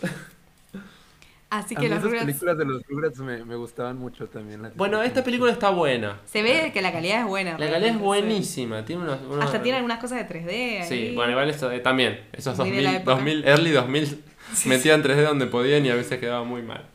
Sí, sí, sí, sobre todo cuando había así un, un plano muy abierto. de- Pero bueno, acá vemos esto de comparar personajes. Y acá lo bueno es que las, las series no son tan, o sea, no, no, casi que no tienen nada que ver. Pero encuentran la forma de juntar personajes, Sí. o por el parecido físico, o alguna cuestión característica, o incluso por el contraste, Carlitos con el, con el Con niño salvaje de los Thornberrys. sí. Thornberrys es una serie que también no la vi tanto. Está buena. Yo tampoco. Pero justamente por el contraste, pero por el parecido físico, Carlitos termina eh, así teniendo gags con este personaje. Y. Y. Son más grandes acá igual los Rugrats, no son bebés. No, porque ya, claro, ya es la tercera película, ya tenían como tres personajes nuevos. Ya tenían 30 ¿Cómo, años. cómo han agregado personajes los Rugrats? ¿De que por qué no crees? Lo dices de broma, pero hay Rugrats crecidos. Están los Rugrats crecidos, sí. Sí. No, pero acá tienen por lo menos Que no fueron nada bien recibidos. 6, 7, 8 años. no sé. Son grandecitos. Bien. Sí, sí, sí. Paddington dice que no viste ninguna serie, Frank. Vi un montón de series. Un montón de series. Pero no hicieron crossover las series que vi. ¿Cómo te atreves? Más respeto. Más respeto, Gravity viejo. Toons, perdón, dice que Amphibia hizo crossover con Gravity Falls. ¿Cómo? Ay, sí es Wow. cierto, pero eso es Pero- súper reciente. Eso es muy. Ah, ok, ok, es reciente, porque cuando Gravity Falls existió no estaba Amphibia. No, Y debe pero ser de anfibia. novia. Es En que además- Anfibia sale, según tengo yo entendido, sale en- sale el tío en Anfibia. No sé si Ah, en es versión. verdad. Es verdad, ya, ya, ya. ya. Porque Sí, fue. sí, Eh, pero eso es más un en cameo Twitter Eso explotó. Acaba de pasar, pasó el año pasado, creo. Ah, es un easter egg, dice acá en internet. Es un, claro, es más, es más un cameo, un easter egg Mm. que un sí, porque es una crossover. referencia. Pero bueno, Gravity Falls pasa eso, que es una de esas series que al ser tan... este, la, la- la historia está tan estructurada y es tan lineal, o sea, es súper compleja, pero es una Sí. historia súper concisa y súper contundente, eh, hacer- no se podría hacer un crossover en Gravity Falls. Se podría hacer un crossover en otra cosa con los personajes de Gravity Falls, Claro. podría ser. No sé si definimos bien, pero por si alguien no lo tiene muy claro, creo que por ahí vale la pena explicar que un cameo es cuando aparece un personaje así como medio. como que hace una aparición muy breve. Y un Sí, easter que- egg es lo que se llama como un, un detalle que está súper escondido. Claro, el cameo está como por la cara, bueno, mirá, esto Sí. es. Y el cameo no tiene que justificarlo a diferencia del crossover, No. vos tenés que justificarlo narrativamente. Y Acá, cameo es lo que hace Stan Lee, por ejemplo, Claro. cuando aparecía en sus películas. Ándale.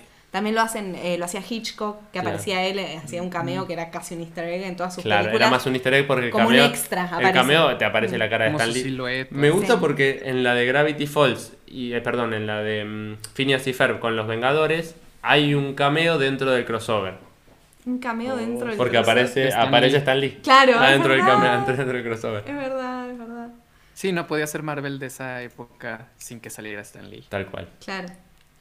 Eh, bueno, avanzamos un poquito. Tenemos, Sí. eh, bueno, vamos a la Warner, por ejemplo. Ah, preguntan que si que todavía faltan los de Cartoon. Ah, es que preguntan Sí, si sí, todavía- sí, sí. si ya hablamos de los de Cartoon. Ya vamos todavía. Sí, y ahora también pasa una cosa que las, algunas cosas quedan raras porque las empresas fueron cambiando y se fueron como monopolizando. Cartoon Network, Warner, eh, se fueron como juntando. Y ahora todo es. Y ahora, o ahora todo es o HBO, Cartoon Network, Warner, AT&T, o Sí. Disney. Hay como muy pocas cosas que salen de Que ese, ya se van a de ese binomio. No sé, para mí está bueno que mantengan como... Sí, sí, está bueno. que- Porque incluso eh, DC, eh, DC y Warner, Marvel y Disney, como Sí. que incluso la- los distintos medios se... se- ah, Phineas y Fer con Star Wars también. Qué loco. Sí. eso. Ojo, Bueno, Ay, y no también, eh, no sé si es un crossover, es la de mm, Family Guy con Star Wars. Eh, Ah, es más, es más una, es más un homenaje que un crossover, porque no hay personajes sí. de- Se siente más como una parodia, como tipo. Sí, más parodia. Robot. tal cual. Claro, sí. Tam- eh, sí, hay hay muchas distinciones. Si nos ponemos a hilar fino en las, en las definiciones, también tenemos No. algunas, como la de South Park eh, y Los Simpsons también. La de South Park y los Simpsons no como- sé si es no un llega a ser un crossover. crossover, pero es como medio una parodia. eh, que no sé si no venía más adelante eso por, por el tipo de crossover que es también. Bueno, porque son de distintas empresas. Gravity Falls tiene un arco Sí. argumental más definido, sí, tal cual, es lo que decíamos, como es muy denso y es no, no, un capi- no tiene capítulos de relleno casi Gravity Falls. Claro, es lo que, lo que decíamos antes también de que el crossover rompe la continuidad. Sí. O tenés que decir, bueno, esto no, rompió la canon. continuidad. Sí, sí, es un especial. no, tranquis. Sí, sí, sí. Nadie sí. se va a meter con su continuidad. Sí, Eh, no, hay, hay series ahora nuevas. de- Phineas y Ferb y Star Wars, no, la cantidad de crossover que hay, de hecho nos pasa, nos pasa que nos siguen apareciendo por todos lados. Tuvimos, hay, tenemos un montón re- recabados, investigados y analizados y siguen apareciendo Sí. un montón. Yo diría que mencionemos rápidamente estos eh, de Warner y pasemos a Mm. Cartoon Network para pasar a los rápidamente a los Sí, distintos llevamos tipos. una hora 17, nos Sí, faltan sí. un montón. No, por eso Este va a ser pasemos el capítulo rápido. más largo de la historia. Pónganse cómodos, chicos, vayan por sus palomitas. Eh, en Warner encontramos este crossover bizarro entre Animaniacs, Fenomenoide y Pinky Cerebro. Que es Yo dentro tengo de un de recuerdo muy borroso de eso. Siento que sí. Lo gracioso es que le van a Es pedir que a es los, 96, Luis. los ¿Qué edad tres- tenía? Seis años. Por eso. los tres le van a pedir a, a Spielberg que decida cuál es su preferido, porque eran las tres series que tenía Warner ahí Con Spielberg. con sí. Spielberg eh, a la cabeza. Muy meta. Muy meta, muy divertido. Bueno, Spielberg era de aparecer y ahora de nuevo aparece en el- la presentación de, del reboot de los, De los Animaniacs. de los Los Animaniacs. Es como que es de aparecer ahí en, en- en esas animaciones. Sí, Bien. aquí el humor de Animaniacs es como, como que te invita a que hagas crossover. Sí. Sí, O sea, sí, queda- Animaniacs queda tenía esa cosa de, de la cultura pop súper presente, Sí, como y es está, Clinton en la, en la, en la presentación de Animaniacs, Sí. es una locura. Sí, bueno, los chicos también tienen en Key Friends un, un episodio sobre eh, animación de los, de los... ¿Cómo se llama el episodio de animación de los 90? ¿eh? Hay un episodio en el que hablan de los Ah, Animaniacs. el de caricaturas de nuestra infancia. Sí, Ah. ese. Con los chicos de Alfreli. Sí, sí. sí.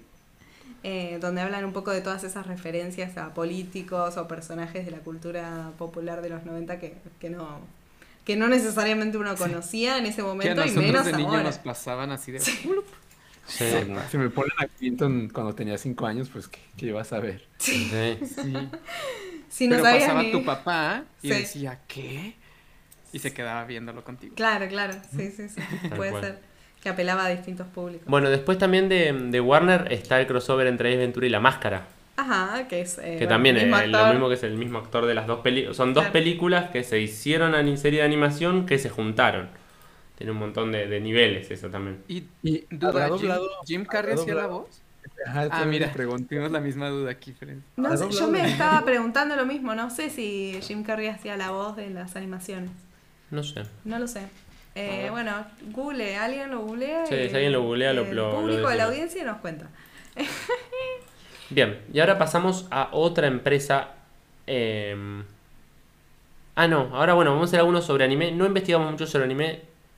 Realmente Porque eso ya uy. meternos en otro mundo, ¿no? es otro mundo, ¿no? Pero, pero si tienes el clip de Gundam y Hello Kitty, Ah, que sí. vale la pena poner. Sí, tal cual. Sí, mientras Sí. Fran pone el Para- clip, les menciono algunos que encontramos que son entre Lupin the Third y Detective Conan de, 2010 de 2009. Después hay uno entre One Piece, Dragon Ball Z y Toriko. Eh, después está la pelea entre Goku y Areale en 2016, que ambos fueron creados por Akira Toriyama. Y ahora vamos al, eh, al que vale la pena poner el clip porque es impresionante, que acá lo están viendo en pantalla, que es entre Hello Kitty y Gundam. Una cosa muy rara. Muy Porque raro. Hello Sí. Kitty hacer que no se peleen unos robots gigantes con chispitas y amor. Yo tengo muchas ganas. Tengo muchas ganas de ver el de Lupin the Third y Detective Conan. Ajá. Yo lo- Fíjate estar que ese suena padre, ese también me Sí. llamó la atención. Pues son dos, son dos cosas muy, muy, muy respetables. ¿Vieron la, Ah, la película manda- en 3D de Lupin the Third? Uh, sí, buenísimo. está muy padre. Ah, yo no la vi. mucho. Me divirtió Uh. muchísimo. Después el otro día, Sí, sí, hablando de Lupin, estábamos hablando de que la serie de Netflix, le- la francesa, La de Lupin. Esa no la, no la he visto. Ajá. yo la vi. No es- Está no- basado en, los mismos, en el mismo personaje, que es como Claro. un Es, la verdad, es un... Es un mago detective. Sí, es Un un ladrón, afrodescendiente. Es un afrodescendiente en Francia. Se, llamaba, se llama igual que, que la película de, de, de Miyazaki. Digo, qué raro. Sí, Y es claro, que antes fue el un personaje libro. de Arsenio Lupin. Claro, es- según exacto. yo, según yo es de la literatura francesa. Pero Claro. es en la serie también hablan de ese personaje, de los libros hablan. Es como un ladrón que se inspira en los libros de Sí. Lupin. Como una Eh, especie de que- Sherlock Holmes. ¿no? Claro. Claro. Lupin the Third es como, No, un ladrón, como que lo agarró Japón y creó su propio, su Claro. propio deal con, Claro, es un- con- es un- con esta idea de Lupin. Es una mezcla entre sí, entre Sherlock Holmes y Robin Hood, porque en realidad es ladrón, Claro. pero a la vez es bueno, pero a la vez es muy inteligente. Sí. Es súper interesante el, el- el personaje, cómo esta cosa entre bueno y malo. Sí. Sí, Bien. que Sherlock Ya Holmes nos, ya nos, da, nos dio producción el dato que Jim Carrey no hace la voz Ajá. de Uh. Ace Ventura. Me lo esperaba, me lo esperaba. La verdad que en los, no- la verdad que en los 90 Jim Ahora Carrey Claro. Estaba estaba ocupado. bastante ocupado. Estaba, co- cobraba mucho. Cobraba, ¿sabes lo que te sale para una serie de animación? Sí, Sí, sí. imagínate. Estaba en, la, estaba en otra. Y bueno, y pasemos a Cartoon Network, chicos. Tenemos Uh. varios que ya han mencionado y que ya hemos mencionado, que por ahí no es necesario volver a analizar. Eh, the Grim Adventures of the, Kid, the, the Kids. Ay, no podía hablar. The Grim Adventures of the Kids Next Door. Sí, es, un, es un mouthful ese título. Las sombrías aventuras de los chicos del barrio. Tal cual. Sí, los graphs la verdad que están puestos eh, aleatoriamente en inglés y en, y en castellano. Sí, porque somos así, muy, muy bilingües, muy bilingües. Eh, está muy bueno este capítulo, la verdad que es es súper súper interesante. También es de este Dos series muy buenas también. dos series muy buenas. De este Sí. hablamos también.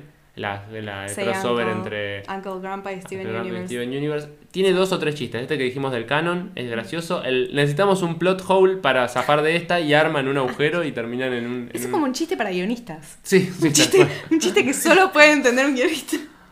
Eh, pero es rara, es rara, la verdad que esto. Yo siento que ese crossover es como para fans de Uncle Grandpa, solamente.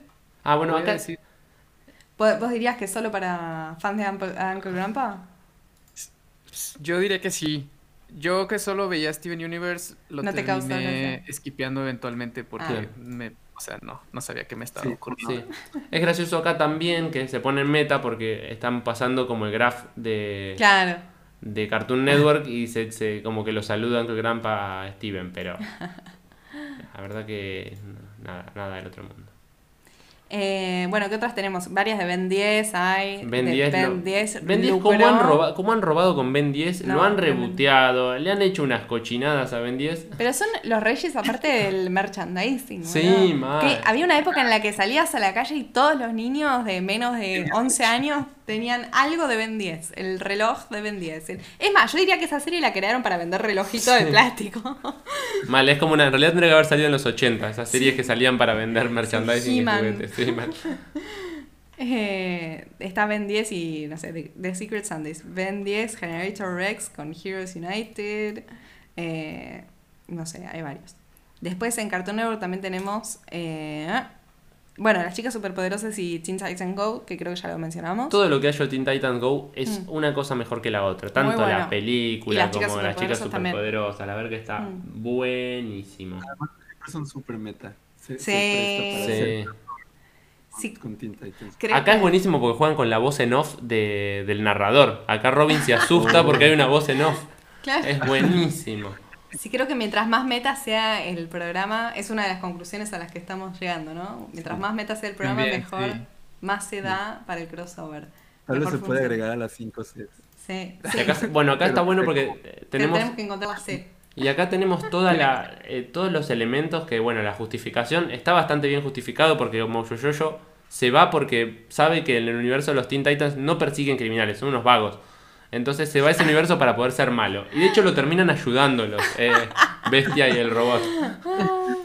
Después, cuando llegan las, superpoderosas, se empiezan, los tres que quedan se empiezan a pelear entre ellos, se empiezan a competir y la- medio que las boludean a las, a las, a las chicas superpoderosas porque son chicas. Entonces como, ay, son tan tiernas, no sé qué. Entonces empiezan a competir. Ah, y acá es buenísimo también. eh, Hasta la voz en off de, con, con Robin. Y después se dan cuenta que, que- que colaboran. Y mucho en esto que habíamos visto de las colaboraciones, eh, la colaboración incluso implica hacerse pasar por el otro. Ujú. Aparece Fenomenoide también acá en, eh, con Ah, Teen Titans. Go. Sí, una locura. Pero tanto Aladdin, Aladdin con Hércules como los Teen Titans Go con las chicas superpoderosas se terminan haciendo pasar. O Carlitos con el de los Thornberries. Es una Sí, de las, de operaciones. Sí, tal cual. Sí. Se, se hacen pasar por el personaje de, de otro. Y es divertido. Sí. Eh, bueno, este con Fenomenoide es gracioso, es un gag. No, no encontré el capítulo entero. Muy bueno.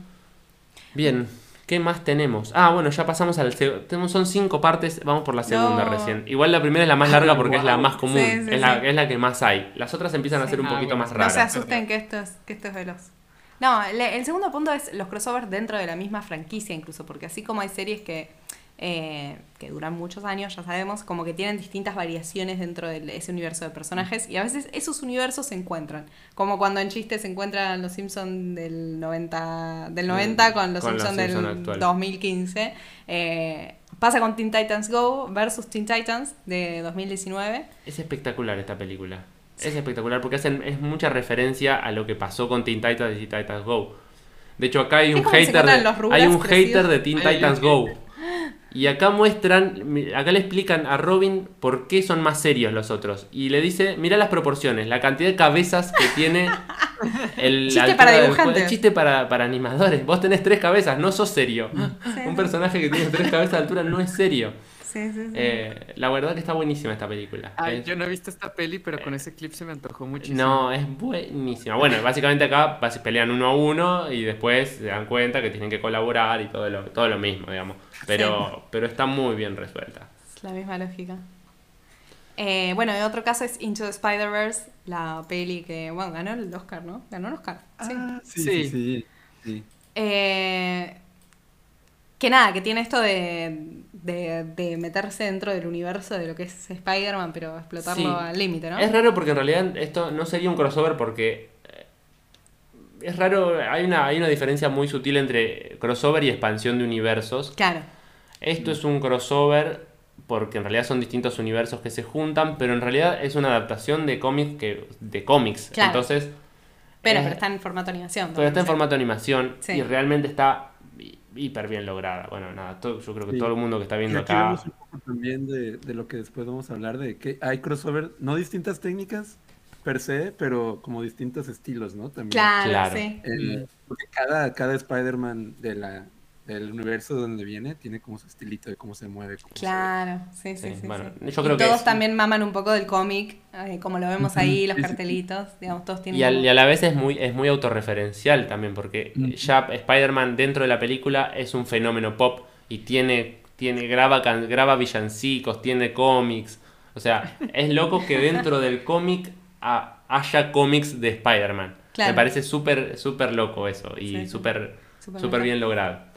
Eh, bueno, no vamos a hablar mucho de Into the Spider-Man porque habría que hacer una- un Sí, sí, capítulo entero aparte. de Spider-Man. Dan se va a desatar. Y este, otro, un último ejemplo que tenemos de, de crossover dentro del mismo universo es este Transdimensional Turtles, que no lo vi, al- si alguien lo vio, ¿vos lo viste? Sí, yo lo vi. Ah. Son básicamente las tortugas ninjas en 3D Se encuentra con las dos de... pas- cambian de universo y se encuentran con la de los 80, las 2D. Eh, y después van todas Oh. al universo 3D. Y esto también habla un poquito de esto, de, de combinar distintas técnicas para hacer los crossover, que, que ya entramos al, ya vamos como Al anticipando el, la ter- el tercer tipo de, de crossovers. Está, está bueno, pero es más eh, una cosa más nostálgica, ¿no? Claro, como de, bueno, sí. ver cómo, cómo interactúan las, las- los distintos estilos de Tortuga Ninja y... mm, La verdad que es, es simpático. Estaría bueno que, ay, se me ocurrió un re crossover, las tortugas ninja con pintores renacentistas. Uh, Tipo que. Leonardo conozca a Leonardo da Vinci, Rafaela, Rafaela. Estaría bueno, ¿no? Esa es una idea de oro. Pero la voy a bueno, vender, la voy a está vender. muy bueno esta, esta oportunidad que nos dan eh, de ver a las tortugas ninjas viejas en 3D y a las tortugas ninjas nuevas en 2D. Me parece que ya, ya con eso se justifica el capítulo. Sí, sí, sí. Bien, y hablando de, de intercambio de técnicas, vamos a hablar de uno de los grandes crossovers Sí. de la historia de la animación, Sí. Que es Chan Chan Chan de Jimmy Timmy Power Hour. Que en realidad son- es una trilogía de películas, porque básicamente les debe haber ido muy bien. Eh, es Jimmy Neutron con los padrinos mágicos. Ambas Eh, de Nickelodeon. Eh, Jimmy Neutron era en 3D, los padrinos mágicos eran en 2D y básicamente se juntan. O sea, podemos. Está bueno porque si vos sos fan de, de uno de estos dibujos, poder ver a tu, a tu personaje en otra técnica, creo que también te da un poquito ese hype de cuando, como cuando yo grité al ver a. No, yo de Archer en Bobs. Sí, sí, Yo de sí. más joven estaba flipando con esta. Sí, con sí, este sí, sí. crossover. Flipando en colorines. Sí, yo vi en solamente la primera parte. Pero bueno, si nos, si nos, si nos atenemos a la, a la de las 3C, eh, está muy bien hecha. Porque primero se, con- primero se pelean un poco, después el conflicto es súper grave. O sea, como escala mucho. También pasa en el de Billy y Mandy con, la, Sí, con, los, em, con los chicos de al lado, ¿no? sí, los chicos del barrio. Los chicos del barrio. Eh, que escala mucho el conflicto y el conflicto es enorme. Entonces, como que está, está muy bien. Como tiene ese conflicto que se puede acabar el mundo. Claro, claro. Sí, los, los conflictos de los crossovers suelen ser muy extremos. Eh, lo mismo con el de Teen Titans contra Teen Titans Go. Sí, se sí. mezclan los malos, se juntan los malos en un malo más grande. Es tipo una cosa muy Power Rangers. Sí. Bueno, que también está el crossover entre los. Power Rangers. Está bien, no es de animación. Pero en un momento los Power Rangers llaman a todos los Power Rangers rojos de todas las series. Y de hecho se saca, la mayoría son los mismos actores que habían hecho de los Power Rangers en su época, Claro. Excepto alguno que no lo habrán conseguido, que estaba muy en recuperación por drogas, O haciendo pero- porno. o haciendo porno, algo raro, pero pero Ah, es sí muy. Power Ranger que hacía porno. Sí, Pero no sí. recuerdo qué color era. Rojo. Sí, era rojo. Creo que era el Algo rojo. También este, este, este crossover cumple eso, ¿no? Que se hace pasar uno por el otro. Que Claro. uno está en el universo del Ah, otro y que el sí. otro va a la escuela y le ponen lo que Timmy estaba ahí, de que le iba mal, pero Jimmy no Aparte- un genio. Jimmy en 2D es Timmy. Sí. Sí, Sí, sí, sí. que también es eso que decías, como básicamente es como reconocer que, que está, que los personajes son, son parecidos, lo mismo que, Claro. que decías con, con los picapiedras con los supersónicos. Claro, claro. Bueno, sí. son lo mismo, y mirá cómo son lo mismo. Solo con un peinadito así. Sí, igual esto no era la misma fórmula de estos, pero sí. O sea, lo, lo encima los supersónicos y los picapiedras o a los Simpsons y Futura. Es como que hay series que tienen la misma fórmula y que es muy, muy evidente cuando los juntas las, las similitudes. En esta era bastante distinta la movida. Eh, Jimmy Neutron, el niño genio y los padrinos mágicos del lado de la fantasía y la magia, pero aún así es verdad que en el diseño de personajes eh, quedan bastante parecidos. Sí. Sí. Y Sí, lo bueno es que- como saltaban de uno a otro. O sea, Sí. de, de Sí. universo. Sí, lo bueno es que em, los gustos de los padrinos mágicos puede justificar cualquier cosa. Entonces esa es la, es la que, Sí, la que sí. mueve. Sí, sí, sí, realmente. En realidad habría que hacer un crossover entre em, Jimmy Neutron y Dexter, por ejemplo. Sí, estaría bueno. Otro para los crossovers inventados. Sí. mentes. Buen momento para adelantar que ahora en un ratito eh, vamos a estar leyendo en vivo las, las ideas de crossovers bizarros que nos tiraron por Instagram. Y si quieren ahora en Ah, el, sí. en el Twitch, si quieren... Si se les ocurre un crossover loco, nos avisan y lo ponen ahí y lo, lo- y- el crossover y lo o juntamos.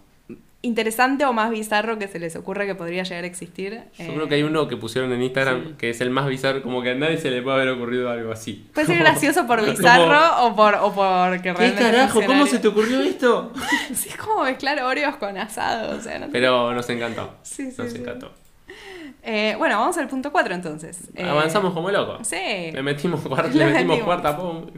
Crossover de distintas empresas. ¿Por qué pasa? Hasta ahora estuvimos hablando de Uh. gente que la misma empresa, vas dentro del mismo edificio y le decís, che, y si juntamos acá los guiones un poquito, tu guionista con- mi Sí, guionista, hablas con un directivo y te dice, no, mira, tiene razón, vamos a, vamos a juntar. mezclémoslos. Vamos a mezclar". En cambio, acá estamos hablando de distintas empresas de que realmente empieza a haber problemas problemas potenciales de eh, copyright, eh, de quién hace qué, quién se queda con la guita, dónde se transmite, y todas esas Sí, cosas. y un poco es, es como la empresa deja de, de- como rompe esta cosa de, bueno, me mantengo y trato de, de- de competir Sí. y una especie de colaboración. Colaboración, sí. Con, básicamente, Muy tenés meta la competencia y la colaboración. ¿Cuál es la cuarta C?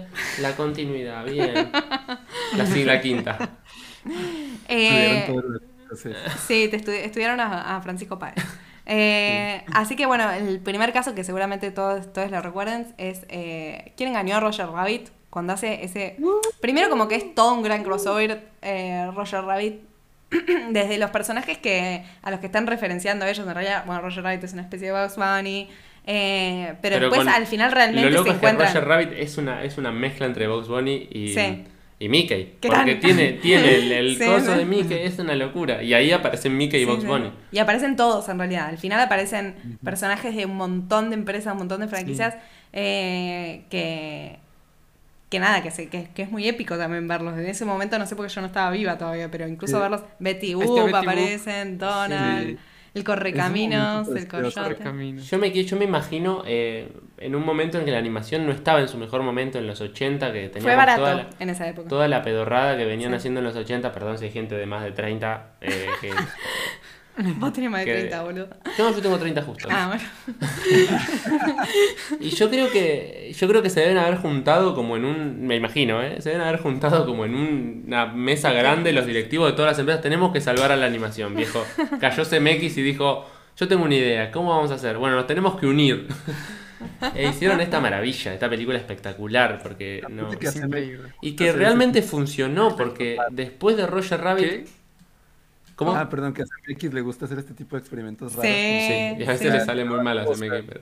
Creo que estaba intentando también como pushar los boundaries que había en ese momento, ¿no? Sí, Para- sí, sí, sí. Porque fue todo un parteaguas también en, en cuanto a técnica. Sí, y aparte, fíjate que, los, que los, los personajes que están citados son personajes de la, de la animación clásica. Sí. Si Mm. quieren saber bien de la animación clásica, escuchen nuestros capítulos de los 40, de los 30 y de los 50. Sí. Pero no hay, no tenés, eh, no tenés a los no tenés a Pedro Picapiedra acá. No, tenés no. personajes clásicos de hasta los 50. Entonces es un poco esto, como bueno, volvamos a los orígenes, todo bien con la animación limitada, pero No, pero aparte, Roger Rabbit está ambientada en los años eh, 40 o 50, si Claro. no me equivoco, entonces tampoco iban a poner un dibujito posterior a la época en la que estaba ambientada la película. Mm. pero la ambientaron para mí en esa Claro. época por, para, re- para, para recuperar ese tipo sí, de sí, animación. sí, es muy, para- para juega mucho con la nostalgia. Juega mucho con la nostalgia, sí, definitivamente. Y lo cuidaron bien, porque sí podrían haberse haber hecho eso, aventado eso de que hay que meter sí a todos al chile. Sí. Y creo que no, creo que esa limitación fue es también uno de sus de sus plus. Sí. Algo que recuerdo, os digo, ahora que este es un crossover de, entre empresas y muy, muy diferentes, es que según yo, Box Bunny y Mickey tenían que tener el mismo tiempo en pantalla. Sí, sí, sí. Como que está cronometrado que los, que los personajes lo que homónimos. Wow, sí, qué Sí. loco. Pues tiene sentido. Sí, O sea, me imagino esa lucha de egos de cómo vamos a hacer esto. sí, uno no podía ser más importante que el otro, tenían que ser igual. Ah, mira, dicen que hay un cameo de Drupi en Tommy Jerry, la de 2021. No la vi, pero me pas pero la conseguí por ahí. En la, en la, Ah, me, la, ya me la pasó Guillermo del Torrent. Eh, Qué buen nombre, Guillermo. Torrent, debería existir esa página. Guillermo eso, esto lo saqué de un programa de radio que se llama Cosa Ñoña, que está muy bueno acá de Argentina. Sí, bueno, obviamente no nombramos a Richard Williams, que falta de respeto. Sí, que, es el, sí. que es el director de animación de, es- de esta peli, que fue el, fue el, el gran eh, autor de todo Yo esto. y el siento que en algún momento, o sea, no lo volví a investigar para este episodio, pero en algún momento leímos algo o hablamos sobre eh, cómo Richard Williams consiguió los derechos para poner a todos estos personajes. Pero ahora no me acuerdo si fue fácil, si fue difícil, si fue... O sea, lo tendríamos que volver a leer, pero, Mm. pero estaba en algún lado esa data. Estaba, estoy Ay, segura. está Tomás Eliachev escuchándonos. Un periodista eh, argentino que se dedica a hacer anima se dedica a hablar de animación. eh, y nada, lo queremos saludar también. Y a todos los que están escuchando, porque estamos muy Saluditos contentos de estar animados. haciendo esto Sí, con saludos, nuestros compañeros. Bueno, quienes no están, quienes llegaron después de la presentación, estamos haciendo. Para, me voy a poner, voy a poner nuestras caras. Tuki, tuki, tuki. Primero voy a poner nuestras caras acá, porque así ponemos nuestros name tags. Sí. Bueno, yo soy Juan Francisco Páez. Ella es Sofía Félix ¿Dónde están los chicos? Ah, Y estamos con. Ahora Acá sí. arriba aparecen. desde eh, México y Canadá. Desde México y Canadá, Sí. haciendo una cuestión intercontinental. Los Eh. chicos mexicanos de Key Friends, el podcast sobre la industria de la animación preferido de toda la América. América Latina. y ahí ponemos different. Soy hecho un as de el OBS. Soy como eh, este de Monster Inc. Ay, no me sale el nombre de Mike. Eh, No, que, Mike que quedó atrás de la, quedó Ah, atrás de la sí. Mike Wazowski. No lo puedo creer. Aparecí en Hitos Animados. Bien, bueno, ahí, bueno, un poco esto, y estamos haciendo un crossover sobre crossovers. Ya Sí. hicimos hace unas semanas un, Una coproducción sobre coproducciones. Eh, bueno, y también hay una columna en la radio de Tomás Elias Chev muy buena eh, que sale en podcast. Yo escucho ese, ese pedacito en el programa de. Ay, se me fue. Bueno, ya me va a salir, no importa. Pero escuchen, búsquenlo, síganlo porque es un genio. Eh, bueno, avanzamos entonces Avanzamos, avanzamos. hacia... Bueno, hay un caso acá que es... eh, ¡Ay, qué hermosura! no, no, no. Este, Agárrense. sí, chicos. Este, Este es el todos. descubrimiento. Colándose del éxito de Roger Rabbit y aprovechando la noventosidad que estaba en su máximo esplendor. En su máximo esplendor. Porque todos sabemos que el máximo esplendor de los 90 llegó en el 90. Pero después tuvo todo cuesta abajo. Después ya empezó la cuesta abajo de la, del milenio. La, mm, esto lo pueden buscar, está en YouTube, así que lo van. Ah, el programa de Aleberco, perfecto, pasaron cosas. Ahí está, gracias. Em, la Fundación McDonald's, muy de los 90, la Fundación McDonald's. De hecho, todo esto está en YouTube, lo pueden ver, cuando terminemos lo ven porque es la falopa más rara que hemos visto. Sí, sí, sí, sí. Em, de hecho, aparece como un clip muy noventoso de nenes con distintas discapacidades y nenes negros sin discapacidades. razas. Porque Porque los los 90, 90 era en todo lo mismo. Era todo lo mismo en McDonald's, era una cosa rarísima.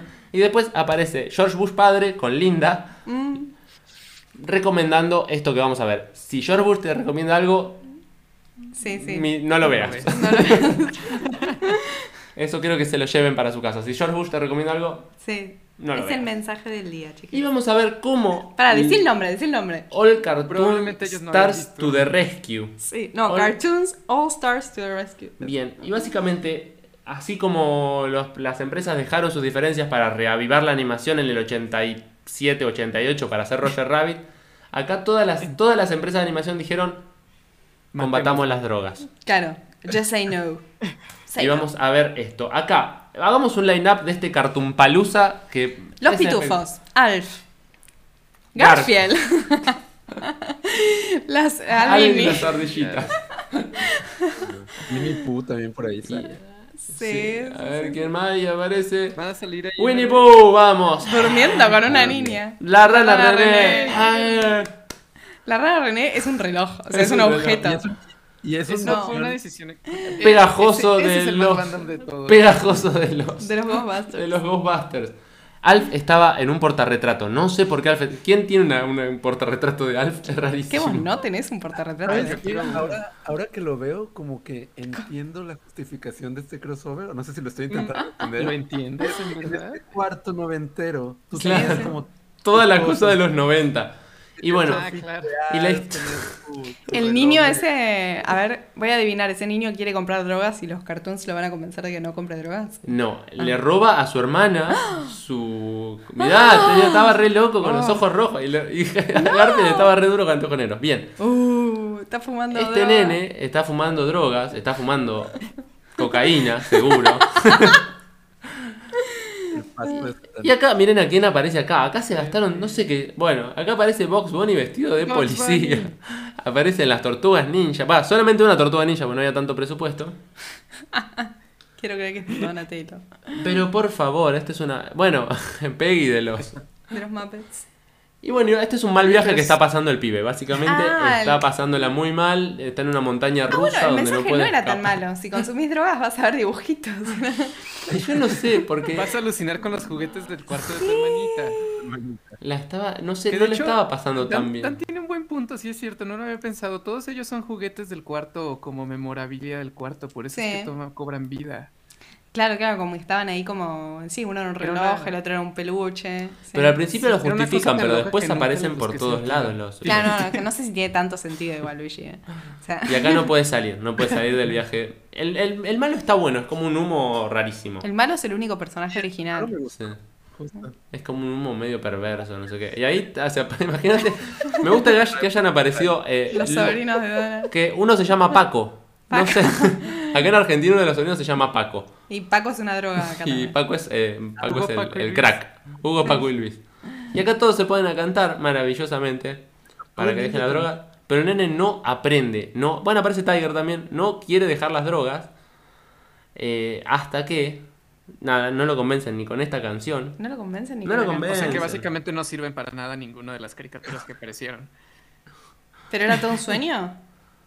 No sé si era todo, no, no era todo un sueño, porque en un momento está con los amigos. Y acá lo vemos, acá Alf le muestra cómo va a Su ser. futuro. Su se va a volver futuro. Su verde. futuro por las drogas. Y acá esta montaña rusa de las drogas en la que no podés salir. Increíble. Y acá se meten, no se meten en un lugar Me rarísimo. convenció, ¿eh? Me voy a dejar de drogar. Para ahí. No sé, no sé si cumple. Pero aparte está raro el target, porque son está bien, por ahí está pensado para que los nenes después de unos años no, no agarren las drogas, pero un nene, como ya habíamos dicho, a los 15 años no ve tantos dibujitos. Menos un nene que se droga, ¿no? No, no, No sé, sé qué- por qué no meten sé dibujitos, no sé qué- a quién estaba. No sé pero qué, bueno, qué drogadicto, mira. Bueno, sí, todo. Pero qué. ¿Qué drogas habrán metido para hacer este crossover? No, no sé, no sé. lo bueno es que cuando su, su hermanita va, está por consumir drogas, él aprende que no tiene que consumir el drogas. Claro, ah, bueno, es por empatía entonces. Ya. Qué- Bueno, nada, el crossover más bizarro del mundo, chicos. Bueno, sí, hablamos, ahí está, ahí está Tomás hablando. Acá en Argentina hubo una cosa parecida, ponele, que se llamó Fleco y Male, que básicamente eran dos personajes animados que interactuaban con personajes de live action eh, y con un doctor que nada, que hablaba de, de las drogas, en un momento habla del éxtasis, habla de la marihuana y habla de todo. Y la verdad que no, no cumplía ninguna función porque nadie...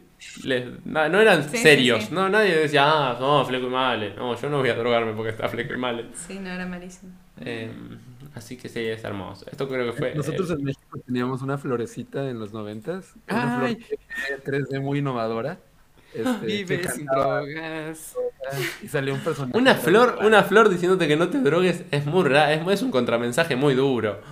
Como Sí, que no. toda la gente lo, lo voy a poner ahí en el chat para que lo vean. Sí. Sí. Ay, sí, por favor.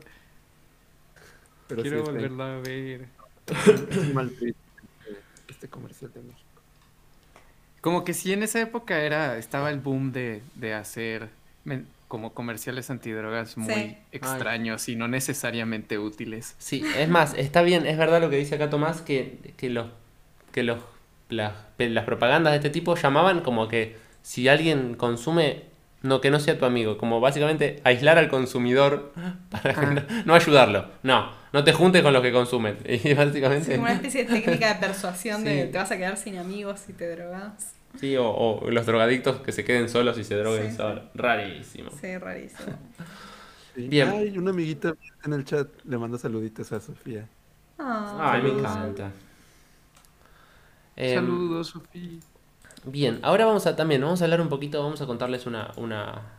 A ver, ¿tenemos algo más? Tenemos, bueno, varias de distintas empresas, como, bueno, la de South Park y los Simpsons, que ya lo Sí, mencionábamos. pero tenemos que contar una historia muy buena a, Sí, a- sí. alrededor- a través de esto. El de South Park y los Simpsons, eh, básicamente es un capítulo en el que este personaje se llama. ¿Cómo se llama? Ay, Butter. Butter. Eh, se le ocurren todas ideas eh, que ya sucedieron en Los Simpsons. Como el chiste es que cada cosa que él quiere hacer, como ahí lo muestran hacer el monorriel o cortarle la cabeza a una estatua, ya lo hicieron Los Simpsons, ya lo hicieron Los Simpsons. Entonces se empieza como a obsesionar con eso y solo se le ocurren cosas que hicieron Los Simpsons. Y de hecho es una subtrama de un episodio en el que están creando una mini sociedad como la que hace Lisa en un capítulo de la, eh, de la casita del terror. Es parecido, porque en Ah. este caso son como Sea Monkeys y en el caso de Lisa es como un diente que tiene ahí con Coca-Cola que se hacen. Eh, y todo el mundo de South Park se empieza a convertir en los Simpsons. No es estrictamente un crossover porque no es que aparecen los personajes de los Simpsons ni nada. bueno, o pero el otro aparece parecido a Bart, pero Sí, no es sí, sí, Bart, es una representación como- de Bart en sí, realidad. medio paródico, como una como muchas referencias, pero no, no llega a ser. Bueno, sí, está Kent Brockman, mira. Eh, no llega a ser un crossover, crossover, pero eh, casi que sí. Pero el, el mensaje gracioso es que. Cuando, eh, claro, cuando dicen, che, esto de las personas ya lo hicieron los Simpsons. Y le dicen, no importa. Porque lo importante, como el mensaje, es muy, es muy border todo el capítulo. Y después el mensaje es como re. Esperanzador. Sí, re naif. Entonces es, bueno, no importa que alguien haya hecho esto, eh, vos tenés que seguir adelante y, y- y avanzar. Y hablando de, de cuestiones meta, eh, que esto es una gran cosa meta, eh, se nos había ocurrido esta idea hermosa de hacer un crossover sobre crossover. Eh, empezamos a investigar y nada, escuchando podcast, en un momento eh, nos encontramos con básicamente un crossover sobre crossovers. No animados, pero un crossover sobre crossover. Entonces lo que vamos a hacer es recomendarlo, Sí, porque sí, está sí, muy bueno. Es eh, Los Nerds heredarán la Tierra. Es un, es un programa de radio, creo que es de Mendoza, ¿no? Ah, no estoy segura. eh, de Mendoza o de la zona de Cuyo, perdón, por no saber exactamente la provincia, pero es un crossover sobre crossovers. Básicamente hablan sobre los crossovers y cuentan distintos crossovers de distintos medios, animados y no animados.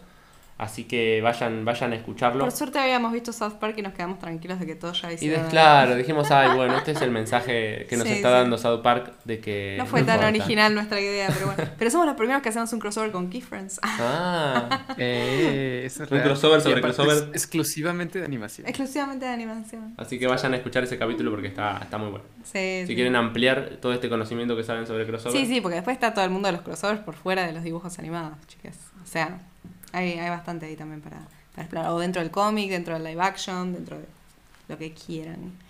Dentro de los podcasts de animación. Bien, sigamos.